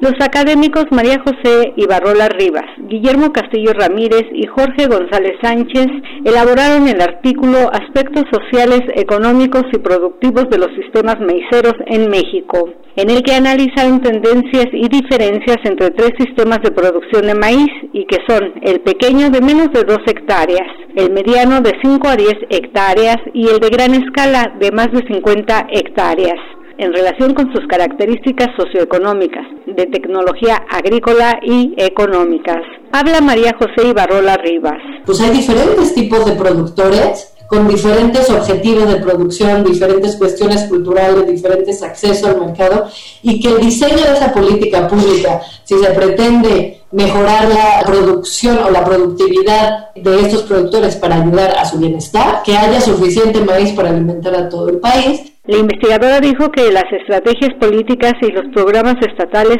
son fundamentales en el desarrollo continuo de la agricultura y que su análisis de datos respecto a la producción de maíz en México demuestra la necesidad de diseñar programas con enfoques interdisciplinarios. Los autores del artículo proponen diseñar políticas públicas específicas para cada caso. Deyanira, para el proyecto se utilizó la muestra de productores de maíz que tiene representatividad nacional de la Encuesta Nacional Agropecuaria 2014 del INEGI. Sin embargo, la limitante es que solo incluye una parte de los productores, es decir, solamente 100.000 de los 5 millones que existen en el país por lo que se necesitan estudios a escala local para conocer a detalle la situación de cada región. Por último, la científica sostiene que para entender la problemática del sistema alimentario en general, la única forma es hacer investigación multidisciplinaria que culmine en políticas públicas y en apoyos gubernamentales para identificar caminos hacia la sostenibilidad de este sistema de producción. Este es mi reporte. Muy buenas tardes. Gracias, Cristina Godínez. Muy buenas tardes. Nos vamos ahora a las breves internacionales con Ruth Salazar. Internacional RU. Italia registró 484 muertos en las últimas 24 horas y llegó a la cifra de 64.520 víctimas mortales por coronavirus, con lo que este fin de semana superó a Reino Unido como el país europeo con más fallecimientos por la pandemia y el quinto a nivel mundial. La vacuna rusa Sputnik 5 mostró una eficacia del 91.4% en la tercera y última fase de ensayos clínicos, tras lo cual el gobierno de Rusia procederá a registrarla en otros países, informó el Centro Gamaleya y el Fondo de Inversiones Directas de Rusia. A dos semanas de su ruptura definitiva con la Unión Europea, Reino Unido se prepara para salir del bloque de la forma más radical, sin un acuerdo comercial que suavice sus efectos. De acuerdo con la prensa británica, Londres está planeando realizar un ejercicio a gran escala el próximo miércoles para probar su nivel de preparación ante los peores escenarios. Alassane Ouattara se proclamó hoy por tercera ocasión ante el Consejo Constitucional como presidente de Costa de Marfil, en medio de fuertes críticas y protestas por la represión y brutalidad policial en contra de los manifestantes, ordenado por el mandatario Ouattara, hoy reelecto por otros cinco años.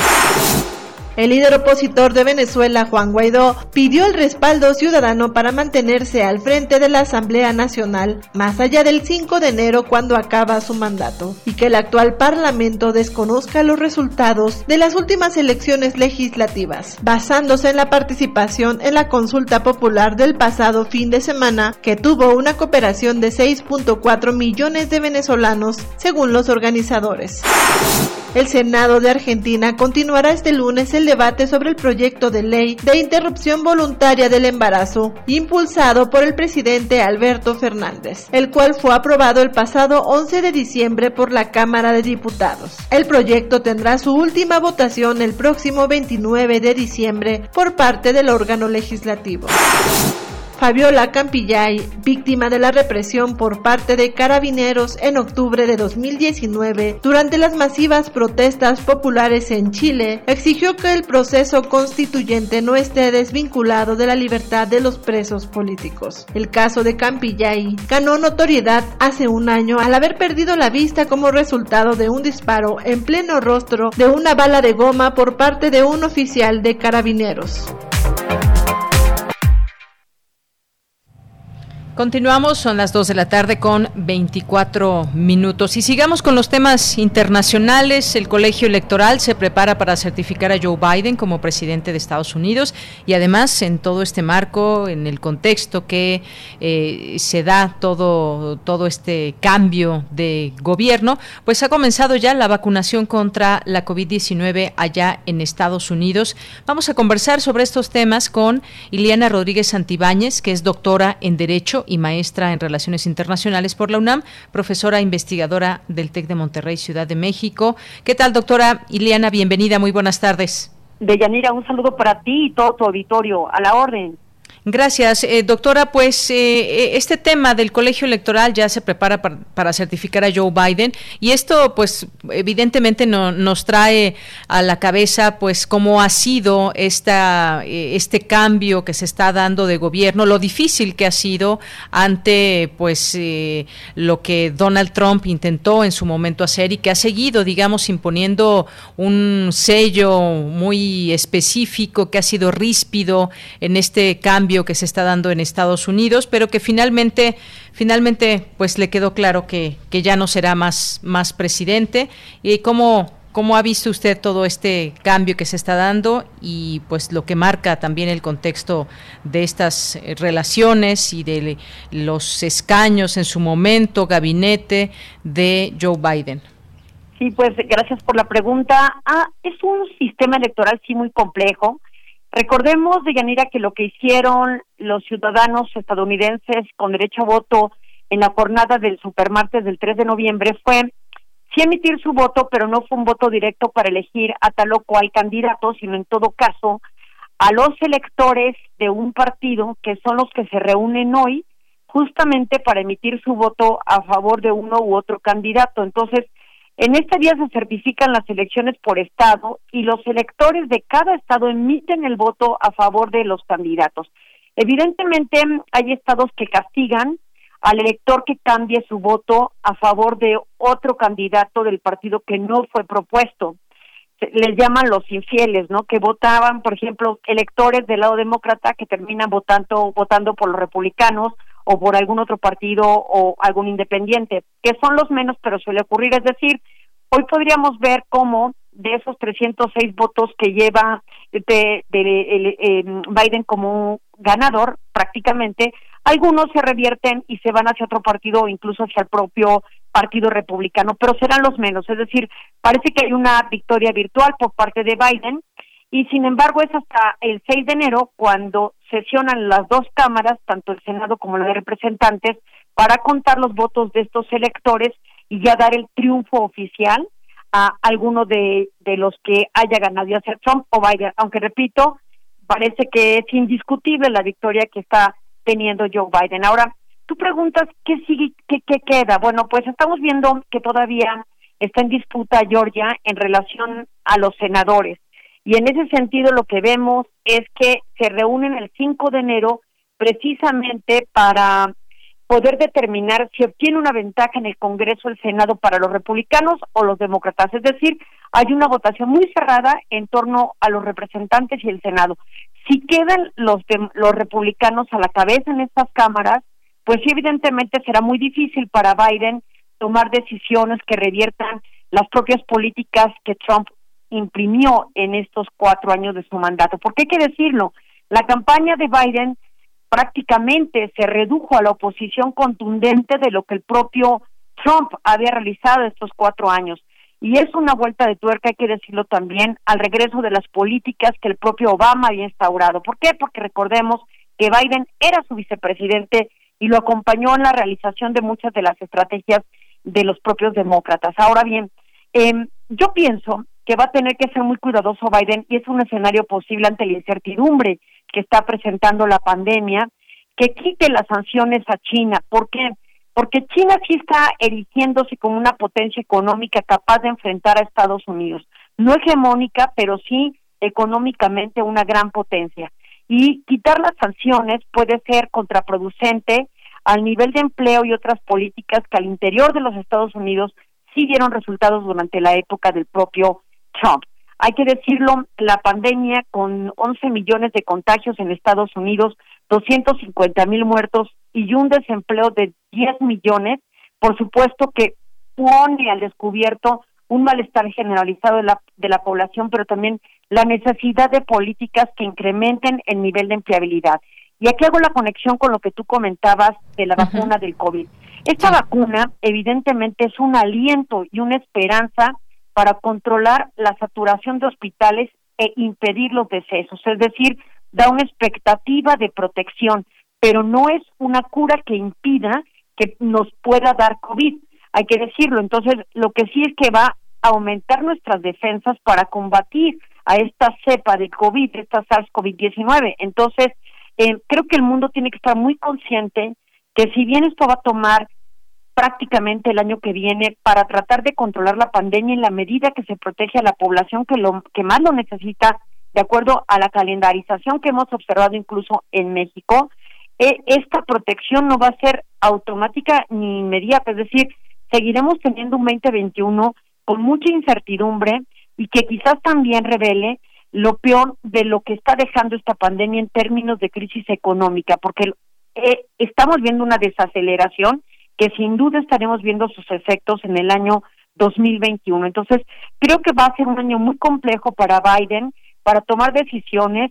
Em, en este mes se esperaba que se liberaran fondos nuevamente de apoyo a los ciudadanos estadounidenses, eh, porque recordemos que Trump emite las ayudas a partir del cheque eh, que se les dio a los ciudadanos que necesitaban de este recurso, pero que no les dio todo. Entonces, se esperó hasta después del proceso electoral. Y ahora falta que antes, precisamente de que se asuma la presidencia por un nuevo mandatario, se liberen fondos para solventar o aliviar un poco el, el clima que hay actualmente de desesperanza en los Estados Unidos para aquellos que están desempleados y por supuesto aquellos que cuya crisis está afectando sus comercios, sus negocios, sus vidas, etcétera. Entonces, no viene un proceso fácil para para Biden cuando sea ya formalmente electo y la otra es ¿qué va a pasar con Trump? Una oposición tremendamente dura, seria, donde sus propios equipos han sido incluso irresponsables legalmente hablando al subir en redes sociales como Twitter, por ejemplo, eh, la insinuación de, de acuerdo a enmienda número dos, que es prácticamente la deportación y posesión de armas, que vayan comprando municiones, agua y que tengan armas en sus casas, aunque sea un tweet, sí, eso llama muchísimo la atención, porque finalmente hay quienes sí creen en las redes sociales, leen o creen que son medios noticiosos, lamentablemente, se informan en estas, aun cuando haya mucha fake news, ahí sí hay que dar la razón a Trump. Y, eh, y vamos, o sea, entonces puede haber un clima de confrontación. En los últimos días han habido algunas movilizaciones, sí, con algunas confrontaciones que no han generado eh, una mortandad, pero sí significativas. Entonces, creo que viene un periodo difícil para Joe Biden y cuatro años es muy poco para tratar de corregir las políticas y sería lamentable incluso que lo que quiera es volver al status quo. Yo creo que Estados Unidos y el mundo merecen un líder que vea hacia adelante, que trate de implementar nuevas políticas y que tenga la convicción de dirigir una nación hacia un mejor puerto, no hacia un regreso. Así es.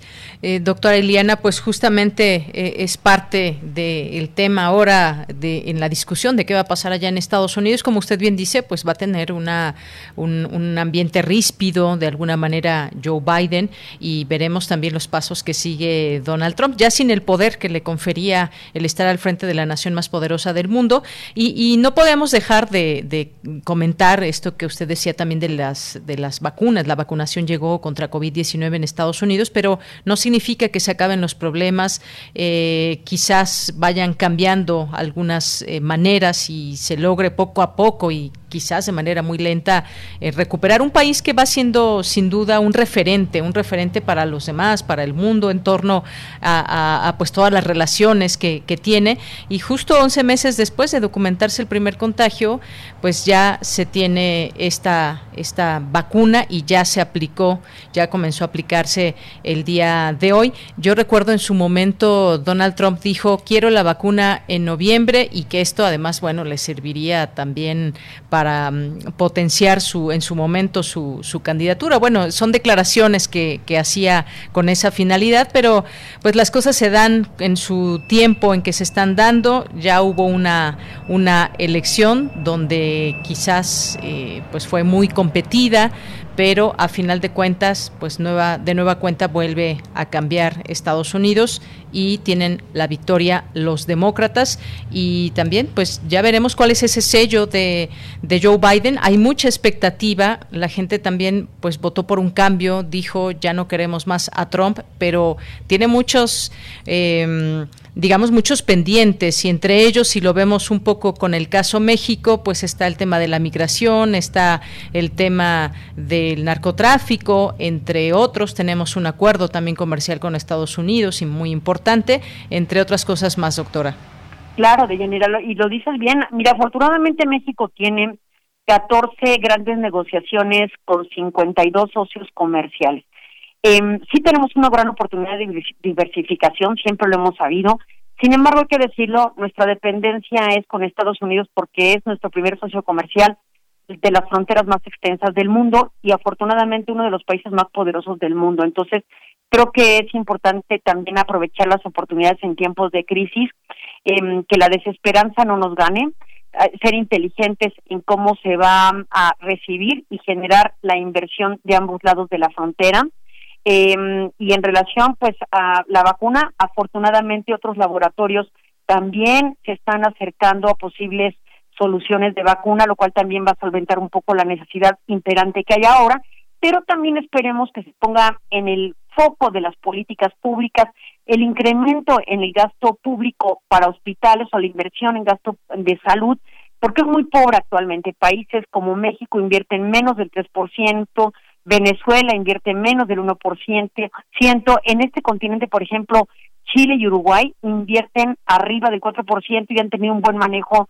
de la crisis sanitaria de los países en el continente americano. Cuba llama la atención, tiene una inversión del 9% del gasto em, del gasto en salud, ¿no? Entonces me parece que también hay que repensar los mecanismos de enfrentar estas problemáticas que repito no será la primera vez ojalá que la última en mucho tiempo, ¿verdad? Pero sí no la primera, que enfrentemos este tipo de situaciones pandémicas que nos orienten a nuevos objetivos, incluidos, por ejemplo, eh, de lograr las metas graduales que se plantea el Objetivo de Desarrollo Sostenible, que vinculados a estos articulados los 17 objetivos pueden trascender en un mejor impacto del desarrollo del ser humano. Entonces, cuando tomemos con mayor seriedad este tipo de políticas a nivel global, creo que como humanidades tendremos mejores oportunidades de Yanira. Entonces, yo tengo gran confianza en el sistema internacional, pero conservando, por supuesto, eh, los equilibrios y la cooperación internacional para aquellos estados que hoy están revelando gran necesidad en materia sanitaria y que tendrán que ser apoyados por aquellos organismos internacionales que se han caracterizado por ser prestamistas pero no para las causas que más se necesita. Bien, bueno, pues muchísimas gracias doctora por haber compartido este análisis, estos puntos de vista sobre lo que sucede en Estados Unidos y pues su relación con, con el mundo entero. Gracias doctora, muy buenas tardes. Un privilegio, cuídense todos, hasta pronto. Igualmente, hasta luego, doctora Eliana Rodríguez Santibáñez, doctora en Derecho y maestra en Relaciones Internacionales por la UNAM, profesora investigadora del TEC de Monterrey, Ciudad de México. Continuamos. Porque tu opinión es importante, síguenos en nuestras redes sociales, en Facebook como Prisma RU y en Twitter como arroba PrismaRU.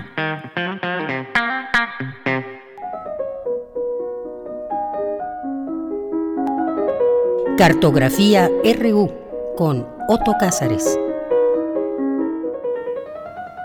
Bien, pues nuestro querido Otto Cázares ya está en la línea telefónica y se dispone a hablarnos de su cartografía del día de hoy. ¿Cómo estás, Otto? Buenas tardes. Pues yo estoy encantado de saludarte, querida Deyanira, de saludar de nueva cuenta a los que nos hacen el favor de escucharnos. Eh, estamos autoconfinados, en cuarentena voluntaria, los que podemos hacerlo desde luego, y en esta circunstancia pues nos vamos rodeando de palabras abismo, como decía un poeta, nada como muerte, esas palabras nos tienen rodeados, nos tienen eh, sitiados en nuestras propias casas. Y desde hace ya muchos meses la angustia nos persigue. En el libro de título precisamente El concepto de angustia, su autor, que es Soren Kierkegaard, dijo que la angustia es una nada que nos acusa. Pero de esta nada que nos acusa, el individuo que la padece puede salvarse a través de su imaginación. Como el individuo nada tiene, puede hacerlo todo, pero requiere de un enorme acopio de voluntad. Es mil veces más difícil renacer que nacer. Probablemente después de muchos esfuerzos renazcamos por la fuerza de nuestra imaginación de esta difícil circunstancia. Procuraré seguir dándome a entender a qué me refiero con este renacer de nuestra angustia a través de la imaginación. Y este es precisamente el tema de esta cartografía, querida Deyanira. Muy bien, Otto, pues adelante. Hay un libro que yo he amado con toda la fuerza del lector agradecido.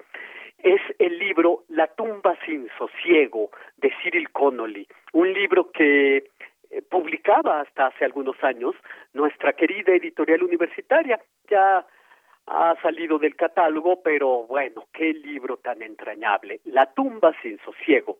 El autor es Cyril Connolly. Y yo recuerdo muy vivamente las palabras que Connolly dedica a la angustia, porque decía que nada es tan insoportable, nada produce angustia en el ser humano como estar en reposo, como estar sin que hacer, sin aplicación, en esas condiciones, decía Connolly, el individuo siente su nada, siente su impotencia, su vacío, e inmediatamente brota del fondo de su alma el tedio, el mal humor y la tristeza. Hay que pensar que al escritor inglés Cyril Connolly, el escritor de estas páginas, repito el nombre, La tumba sin sosiego, era alguien que tenía por éxito en la vida no morir ni joven ni loco, sabía, y escribía sobre ello, que la condición de toda infelicidad humana es la angustia, la ansiedad por el futuro. Para cantar vivas sobre la ola de la angustia, hay que tener por consigna una frase, según Cyril Connolly, que es soporta, soporta, soporta. Hubo una escuela filosófica, la de los estoicos, que buscaba con su sabiduría el arte de soportar las calamidades. Pero lo cierto es que si uno se acerca a las páginas de los estoicos, pues uno encuentra un tono demasiado alto que puede resultarnos muy ajeno. Yo me pregunto muy legítimamente si hay en las páginas de los estoicos consuelo para el ser humano de nuestros días y no solamente delicias para el erudito o para el filólogo. Me pregunto si hay y me respondo que ojalá sí, quien tome aún estas páginas de los estoicos como tabla de salvamento y no como letra impresa sin efecto para la vida. Como quiero que como quiera que sea, pienso que este soporta de Cyril Connolly y este soporta de los estoicos solo se hace soportable, hay que soportar el soportar, si agregamos la, actividad creadora, la actividad creativa como condición. Recuerden que Sócrates, antes de morir, se puso a componer canciones y lamentó no haber aprendido más sobre arte musical y sobre dulces cantos. La actividad artística en Sócrates se imponía sobre la actividad filosófica en sus últimos días. O recuerden aquel verso de Walt Whitman que decía, ¿de qué sirve todo esto, oh yo, oh vida? Sirve para que sepas que estás aquí, que la vida sigue y que puedes contribuir con un verso.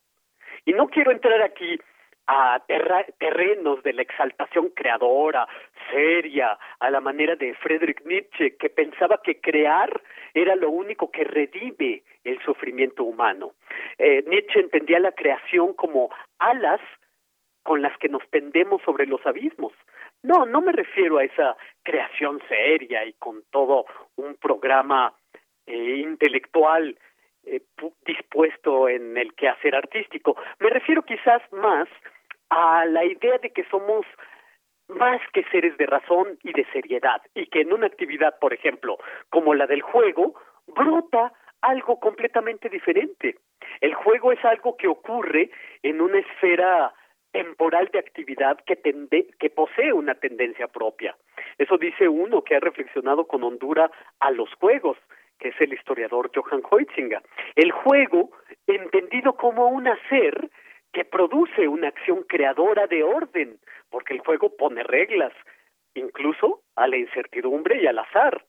El juego no es un mero pasatiempo y para ello tenemos a los ludópatas o a los adictos al juego que demuestran que el juego puede literalmente volarles la cabeza. Pero en todo caso, jugar no hace que transcurra el tiempo, construye el tiempo. Del mismo modo que leer un libro no nos permite pasar mejor el tiempo de espera en la fila del banco o en los trayectos, cuando estos eran posibles. Nos dan tiempo, lo significan. Tot, en los egipcios, era el señor del tiempo y enseñó la escritura a la humanidad. Escribir para un amanuense era un trabajo considerable de concentración y yo diría aún más, la escritura para los amanuenses era la actividad fundadora de tiempo. Escribas, tlacuilos, dibujantes, músicos interpretando sus instrumentos, con su actividad, se convierten en fundadores de tiempo, en un acto constituyente. Yo diría, diría que es el reclamo estético de la existencia que ocurre en el tiempo y lo construye. El acto de revertirse sobre uno mismo. Y así, en un quehacer creativo, estás preparando la llegada de algo para que cuando llegue ni siquiera te des cuenta. La espera se vuelve una espera fecunda. Por eso, para terminar, deseo recordar el poema titulado Canción Obvia que el pedagogo Paulo Freire incluyó en su libro Pedagogía de la Indignación. Y es un poema que da buena cuenta de esta espera fecunda, la espera de algo, pongan ustedes la situación que deseen, volver a vernos, volver a abrazarnos o la situación que ustedes deseen. Eh, la traducción es de Ana Laura Granero y, como les digo, es un poema de eh, Paulo Freire, el gran pedagogo. Permítanme, voy a hacerlo eh, más grande para poder leerlo cómodamente. Dice así, dice así. Canción obvia.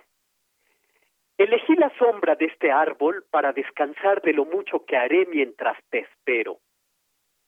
Quien espera en la pura espera, vive un tiempo de espera vana. Por eso, mientras te espero, trabajaré los campos y conversaré con los hombres. Mi cuerpo sudará, quemado por el sol, mis manos se llenarán de callos, mis pies aprenderán el misterio de los caminos, mis oídos oirán más, mis ojos verán lo que antes no vieron mientras te espero.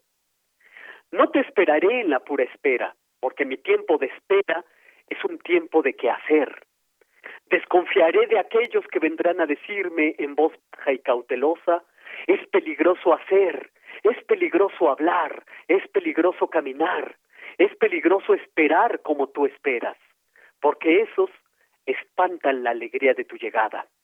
Desconfiaré también de aquellos que vendrán a decirme con palabras fáciles que ya has llegado, porque al anunciarte ingenuamente, más bien te denuncian.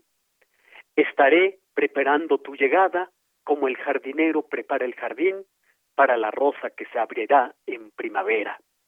Ese es el poema Canción Obvia de Paulo, de Paulo Freire, algo que me parece hermoso en eh, profundidad, sobre todo por esta espera fecunda. Los antiguos Vedas pensaban que la impaciencia es el único pecado. Pero también hay que decir que aburrirse es también un pecado. Lo trágico consiste en la negación de la actividad. Hay que ser como niños, recreándonos en las horas y recreándonos con nuestra actividad, beberemos siempre de una sed nueva. Y esto es lo que yo tengo que decir este lunes 14 de diciembre de 2020, no sin antes desear que pasen ustedes estas fechas sin exabruptos y que ustedes y los que aman gocen de cabal salud y bueno, que soportemos o soportemos el soportar estoico con actividad artística. Claro, pues soportemos. Otto, muchas gracias, te mando un abrazo. Encantado y hasta pronto nos oiremos una vez más antes de que acabe el año. Así es. Otto, gracias, un abrazo. Adiós, adiós. Continuamos. Relatamos al mundo. Relatamos al mundo. Bien, pues continuamos, continuamos y vamos a escuchar. Eh, empezamos hoy, de lunes al viernes, vamos a escuchar cinco programas de los poetas errantes en alianza con la Jugarreta y UNICEF. Así que hoy comenzamos con el primero, que es una radionovela que se llama La flor más linda de mi querer, con Tana Ramos y Alejandro Tiscareño.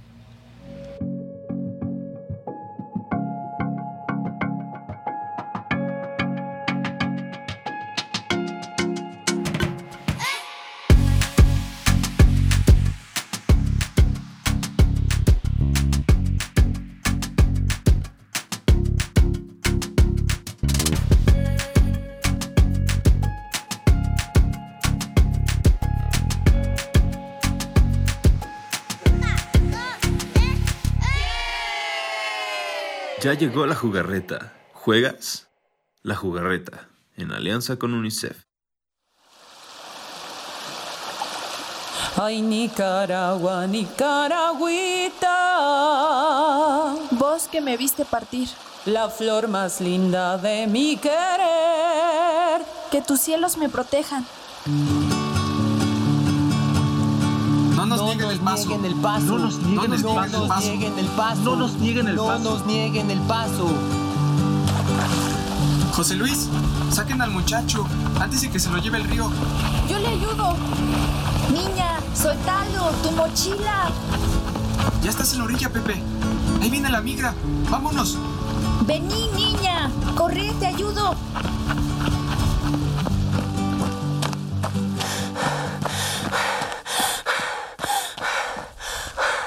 Bienvenido a Chiapas. ¡Viva México!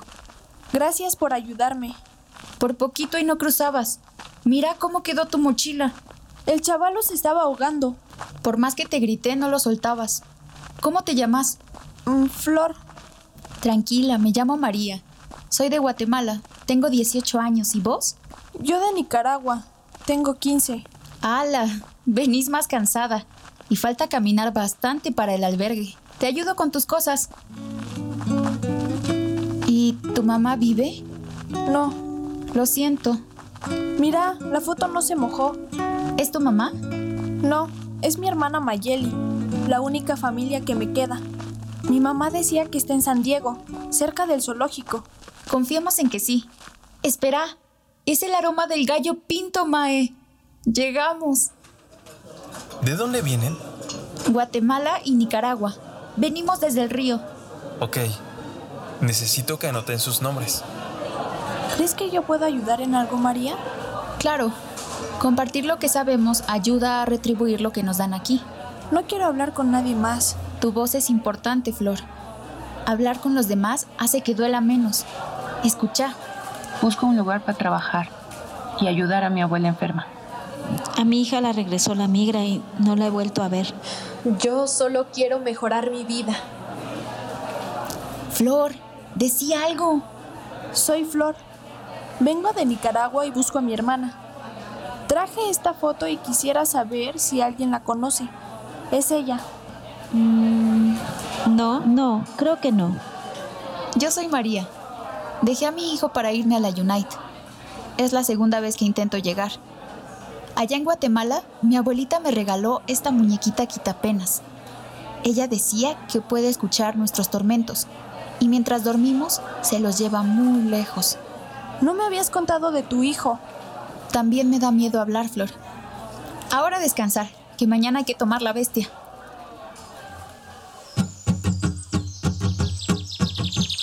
Muchachas, aquí en el albergue hacemos un ritual de despedida. Colocamos una piedra con su nombre frente a esta cruz. Así siempre vamos a pedir por ustedes. A ver, Flor y María estuvieron aquí. Listo. Mira, esta piedra dice José Luis. ¿Será el chavalo que casi se ahoga? Ay, niña. Mira, allá está. Vamos y le preguntas. ¿Crees que él también vaya para...? Mira, ahí viene. Hola, soy Pepe. Muchas gracias por salvarme del río. Hola, me llamo Flor. Y no fue nada. Nadie puede cortar una flor sin perturbar una estrella. ¿Cómo? No, eh, nada. ¿De dónde venís? De Nicaragua. Yo soy de Honduras. ¿Y hacia dónde vas? A San Diego, California. ¿Y vos? Aún no sé. Primero debo llegar a Orizaba. Nosotras también. Vámonos con él, Flor. Llévale sus cosas, hombre. Te rescató. Ella es María. Hola. María, yo las guardo. Llegó la bestia. Vamos, las ayudo a subir. Con cuidado.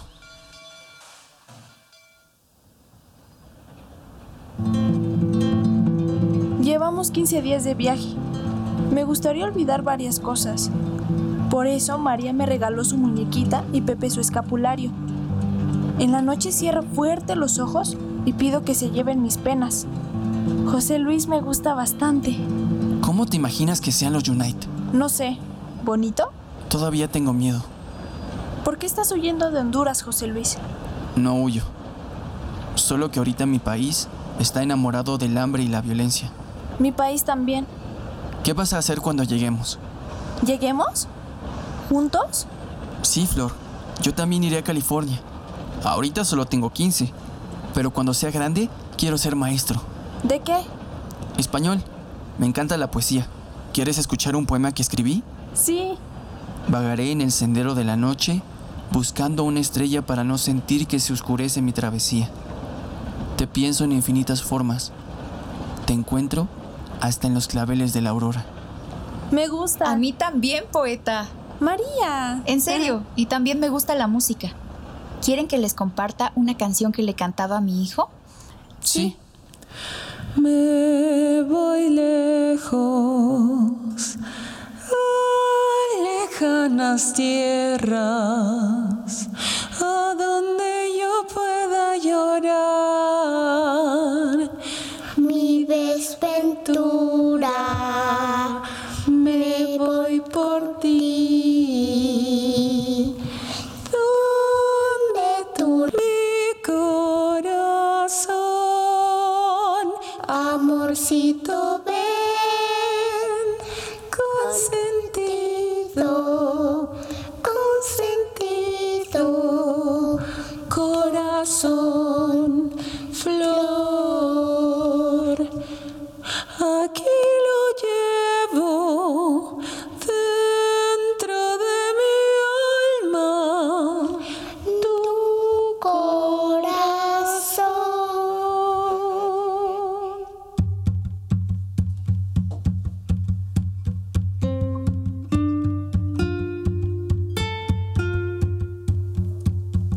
Por Veracruz unas señoras muy buenas nos aventaron bolsas con comida. Solo María agarró una. Traemos hambre y sueño. El día de nuestro primer beso, José Luis me dijo, La poesía se inventó para soportar con palabras el abismo de estar aquí. ¡qué bonito! Como vos. Cuando lleguemos, te publicaré un poema para que lo lean todos en los Unite. ¿Vamos a estar juntos? Te lo prometo.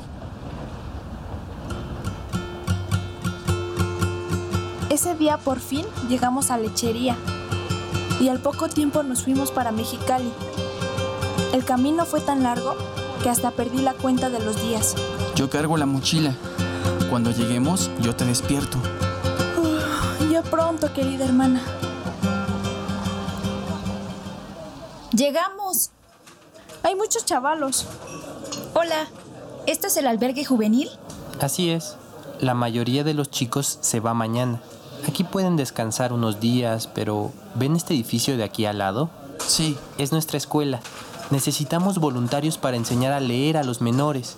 Pueden trabajar a cambio de un techo y comida. Y después les podemos buscar más trabajo aquí en el norte. No, gracias. Solo estaremos un día. ¿Verdad, José Luis? Eh, sí. Pasen. Allá están los dormitorios. A dormir, Flor. Hay que agradecer a la muñequita quitapenas que llegamos con bien. Florecita, ¿podemos hablar? Descansen, tortolitos. Vos sabés que mi sueño es ser maestro. En los Unite. No, Flor. Yo solo buscaba un lugar seguro y... No podés hacerme esto. Es nuestra mejor oportunidad. Es lo que siempre quise. Vos prometiste estar juntos. Hablemos mañana. Toma la mochila. Ya no la voy a necesitar. Esa noche, algo en mí se rompió. ¿Estás segura que querés hacerlo? Muy segura, María. Vos sos mi familia. Disculpe. ¿Sabe dónde están las chavalas que ayer venían conmigo? Ya se fueron, joven. Pero una de ellas dejó esta carta para usted. José Luis, perdóname. Nunca aprendí a decir adiós. Te extrañaré siempre. ¿Te quiere? Tu florcita. Siempre llevaré tu poema en mi corazón. Te encuentro hasta en los claveles de la aurora. Y te miro y sé muy bien a dónde voy.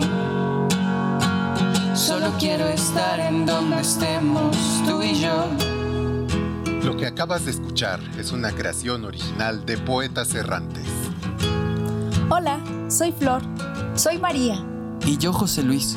Queremos invitarte a que escribas algo para esa persona que tanto extrañas. Una canción. Una carta. O un poema. Te deseamos fortaleza en tu camino. No pierdas la fe.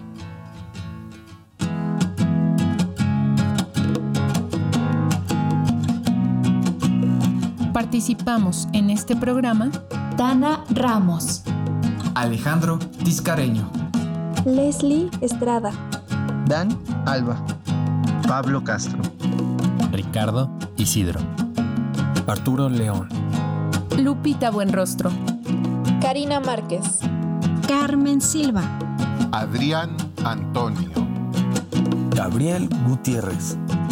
Y Marta Romo. Poeta soy, errando voy, buscando el sonido que tu voz, mi corazón, alcanzando el tuyo es un destino decidido, escúchame. Poetas errantes. La jugarreta, en alianza con UNICEF. Bien, pues lo esperamos mañana. Espero que les haya gustado esta primera eh, primer programa de los poetas errantes que transmitiremos eh, de aquí hasta el viernes en este horario. Hasta mañana, a nombre de todo el equipo, soy de Yanira Morán. Que tenga buena tarde y muy buen provecho.